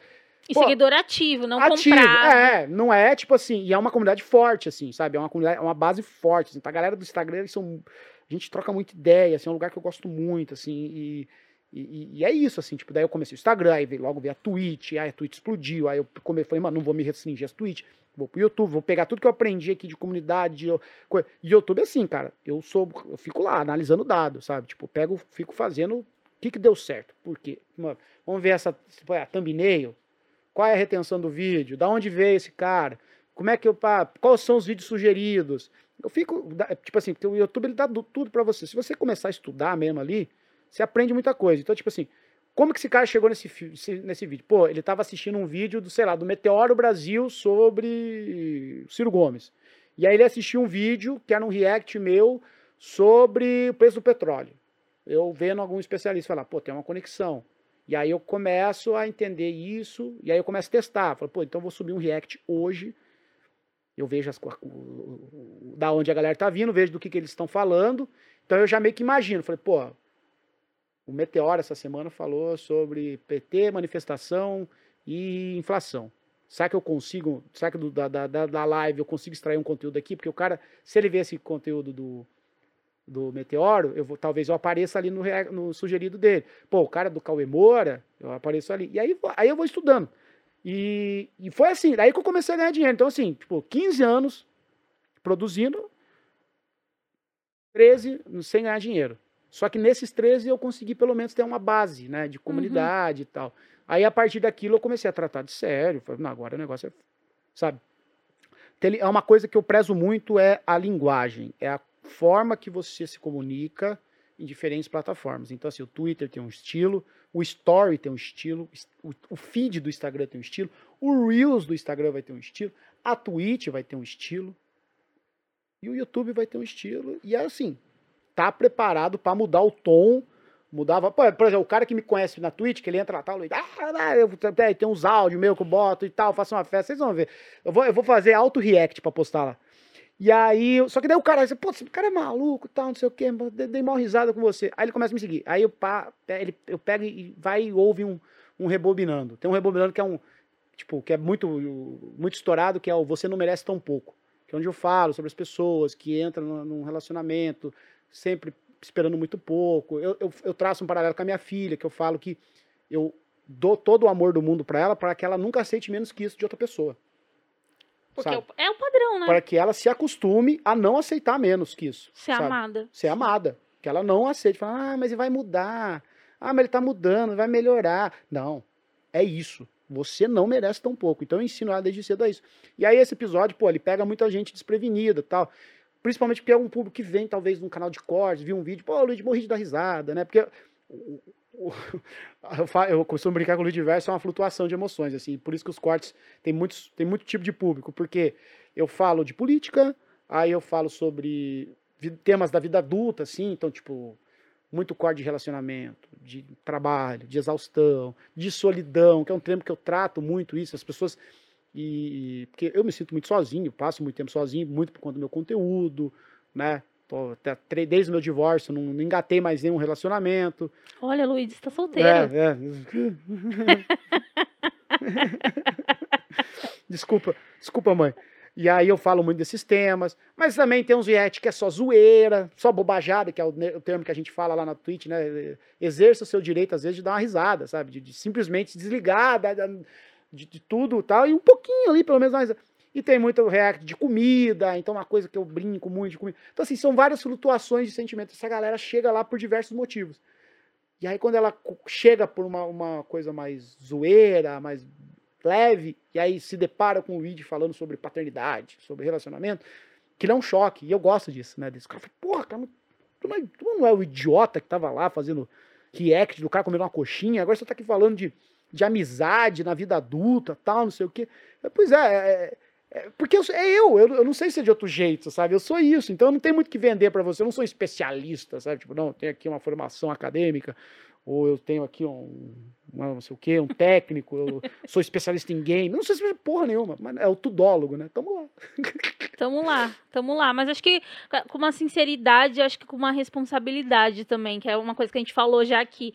A gente tá indo caminhando pro final da entrevista, mas eu queria perguntar para você se você tem algum novo projeto, dos, das 50 mil coisas Nossa. que você já fez. O, o, o Luiz ajudou, a gente tava fazendo uma campanha é, de cobertor. Não, foi muito foda, teve um impacto muito foda. A gente conseguiu atender uma galera. É, teve a, a, campanha também do MTST que você ajudou, assim, um monte de coisa. É, ano passado faz. foi uns 100k que a gente arrecadou nas lives, assim, né? Uh, por isso que eu uso a camisa dele. Gosto muito desse movimento. Uh, conheço o pessoal lá. Tem muito. Já tem uma galera do Luiz Diverso que está indo para lá. Galera que está ajudando, fazendo trabalho voluntário no núcleo de tecnologia, ajudando, ajudando a formação de pessoas das ocupações para TI. É, conheço a galera da, da, da, galera da comunicação, assim, do que eu me coloquei à disposição deles, que eles quiserem. É, levei muita gente para pra, as cozinhas solidárias. E arrecadei grana também, que grana no final do dia precisa, né? Então, se eu puder usar essa porra pra tirar o escorpião, fala pra tirar o escorpião do bolso aí, pô. É, mas projeto, projeto mesmo assim é. Eu. Eu, eu sonho mesmo assim de, de, de, de viver. Eu, tenho, eu, já, eu já fiz muita coisa. Eu queria passar mais um pouco de tempo da minha vida ensinando o, o, o que eu aprendi para ajudar pequenos criadores de conteúdo, que eu já estou fazendo isso nos aulões. Então, assim, o primeiro mês eu dou de graça para a pessoa, a pessoa vai lá, uhum. tem um uhum. mês inteiro para ela testar. É, em qual plataforma? É na, no Sparkle, que Sparkle. é da, da que, que começou o Sparkle na época eu fazia os, os podcasts exclusivos, e daí não tinha nenhuma plataforma que, recebe, que, que era exclusiva para áudio. Aí foi lá, daí eu migrei para os aulões lá. Uh, e aí, toda semana tem um encontro semanal, uma, uma hora de aula com tema específico. Já tem uma já tá juntando uma comunidade de criadores de conteúdo, já estão aprendendo, já estão ganhando dinheiro porque vi, pegaram as dicas do, do aulão. É, e eu quero me dedicar mais a isso, assim, ser, tipo, de, de, passar o que eu aprendi. E porque eu sofri muito para monetizar as coisas que eu gostava, né? Então, se eu puder ensinar um, um pequeno, eu não diria atalho, né? Porque não tem o caminho fácil. O caminho é produzir, produzir é um trabalho com criação de conteúdo para todo mundo. É, é, é, trabalho, assim, não é, não é brincadeira. Mas se eu puder ensinar um, um desvio, assim, só tem uma pedra aqui, não vem de você ficar batendo aqui, você, não é que tu vai chegar do A, do B mais A, mas pelo menos dá uma desviada. Então é isso que eu ensino. Assim, eu, eu, quero, eu quero me dedicar mais isso e eu vou me dedicar mais isso, é o meu grande projeto. Porque com a Twitch cada vez mais inviável, eu também não quero abandonar a plataforma, porque tem uma galera lá que, que assim, pô, Luiz, pelo amor de Deus, não pode parar falar assim, ah, eu falei, não, não vou, não vou parar. Mas eu não vou ficar mais como eu fico, né? Tipo, o dia todo. Então, sei lá, todo dia, umas duas horinhas, três horinhas, tá? eu aguento fazer de boa. Luiz, sabe que eu, eu, eu, ia finalizar o podcast, mas eu lembrei de um negócio. Um dia você tava sorteando um curso. Ah, eu fiz. E eu fiz o curso. Por, eu não conheci o curso, mas eu fiz o curso. Inclusive, é um grande, uma grande piada aqui no podcast, porque eu já contei que eu fiz o curso. Cara, e eu só fiz porque você é, compartilhou, estava sorteando para seus seguidores que era o curso de boquete. A reitora da FUDES. Ai, uma querida, reitora. cara. A, a reitora, ela é incrível, um cara. E- abraço, né? E a galera, é, porque a galera pega muito no pé dela. Falei, pô, gente, para também de ser dramático, pô, Ah. deixa a mina, tudo pra vocês é ai, sexo, que coisa absurda. Aí um dia, ela entrou na live, ela começou a dar risada e a galera tra- tratou ela, não, ficou, não tratou com deboche, né? Não tratou com deboche, ficou, é, Zé." então tipo assim, a galera, ô, reitora, você por aqui, pá, não sei o quê, não sei o quê, e ela se sentiu de boa ali na comunidade. Porque a, a- a- na Twitch é, é- é da hora isso, assim tem regras sérias assim para manter a comunidade com- a comunidade ser agradável para todas as pessoas. Pô, tem uma tipo uma galera lá LGBTQIA+, assim, sabe? Tipo uma galera assim, sabe? Muita mina trans lá que, porra, tá lá e, e aprende e tal, até tô- tô- a gente tô viabilizando um projeto para conseguir umas bolsas de TI para elas que se interessaram pelo mercado e tal. Eu tenho amigos que têm empresa, então tipo, a todo e a comunidade mesmo às vezes se junta ensina e tal, então é uma parada muito foda, muito diversa. E, a- e a- e aí a reitora se sentiu em casa, assim, por- porque, tipo, ninguém ficou debochando dela. Tratou ela, sabe, não com, com- tratou ela com o respeito que ela não tem no Twitter. Aí eu falei, reitora, você não tá fazendo um curso de buquete aí? Ela falou, tô. Eu falei, eu vou comprar duas vagas no teu curso pra sortear aqui. Daí ela falou, não, pode sortear, eu dou as vagas. Falei, então fechou. Aí sorteamos lá duas vagas no curso de buquete da reitora. Eu, eu, é, eu acabei vendo, porque você compartilhou e eu comprei, tá? Eu comprei a, a aula e, cara, que aula, velho. Que bom, não, eu acho que foi um. Eu não lembro quem que ganhou, cara. Eu acho que foi dois caras. Aí você fala, pô, é bom, hein? Cara, é bom, tem um aluno lá, deita, é prática a aula, cara. Foi uma aula legal, assim. Eu achei gostoso, foi por causa de Eu você, ter, cara. fe- eu devia ter pego mais uma. Eu, puta, eu vacilei. Eu devia ter pego mais uma, uma vaga pra mim, né? Falei, pô, reitor, o cara que divulga aqui tem que ter também. Aí a gente divulgou lá o curso da curso de buquete da reitora. Nossa, não, foi. é, chegou em mim, mano, a divulgação e eu comprei, mano. Eu lembrei disso agora, cara. É uma coisa que não se esquece, né, É, pô? Currículo tem o curso de buquete.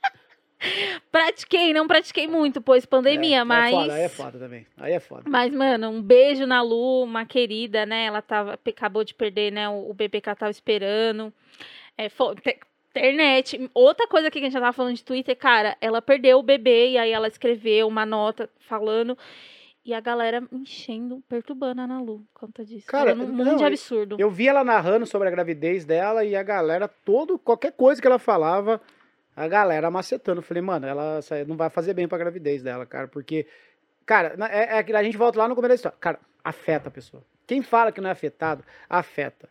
Afeta, afeta. Todo mundo afetado. Agora ela tá um pouco melhor, né, tal, falando. Inclusive, ela tava até falando que ela tava querendo trabalhar com TI e tal. É, meu, internet é foda, mas é- tem essa história engraçada do curso de boquete, assim, eu recomendo. Não sei se a Ana Lu ainda vai continuar dando ah, curso. tem que continuar, você não pode morrer, não. Mas é um curso muito interessante. Luíde, muito obrigada. Ah, imagina, pô, prazer estar aqui. cara. Cara, eu, eu lembrei disso agora que eu tô eu no computadorzinho. Olhando assim. Filha, vem jantar. Calma, mãe. Tô terminando o curso. Ai, que orgulho. Minha filha tá estudando, tá? Tá lá trancada no quarto, não tem quem tire ela. Tá estudando. Só não entendi porque ela tá mascando tanto chiclete. Tá lá, menina. Gente, muito bom, Luíde. Muito obrigada. Inclusive, eu fiquei interessadíssima no aulão. Depois vou dar uma procurada. Acho que é sempre bom a gente que já cria conteúdo é, procurar aulas com, com, com pessoas sérias que estão comprometidas, porque né, tem muito charlatão na internet. E foi muito bom o papo, assim, por mim eu ficava mais duas horas. E tam, tamo junto, assim. Obrigado, Venha mais pô? vezes no Lança Braba. É uma honra te receber Pô, não, eu aqui. fiquei feliz, cara. Fiquei feliz de conseguir tempo. Esse ano passado eu falei na, na, na live, falei, pô, o pessoal do Lança Brava me convidou e eu não vou conseguir, cara. Tipo, eu falei assim, eu tipo, até mandei uma última, a última vez, falei, gente, desculpa, eu não vou conseguir porque é isso que eu tava falando, tipo, era sete horas online, eu falei, mano, eu não vou ter cabeça pra, pra, pra sair de sete horas de Total. falação. Daí eu falei, mano, perdi a vergonha, agora deixa rodando o VOD.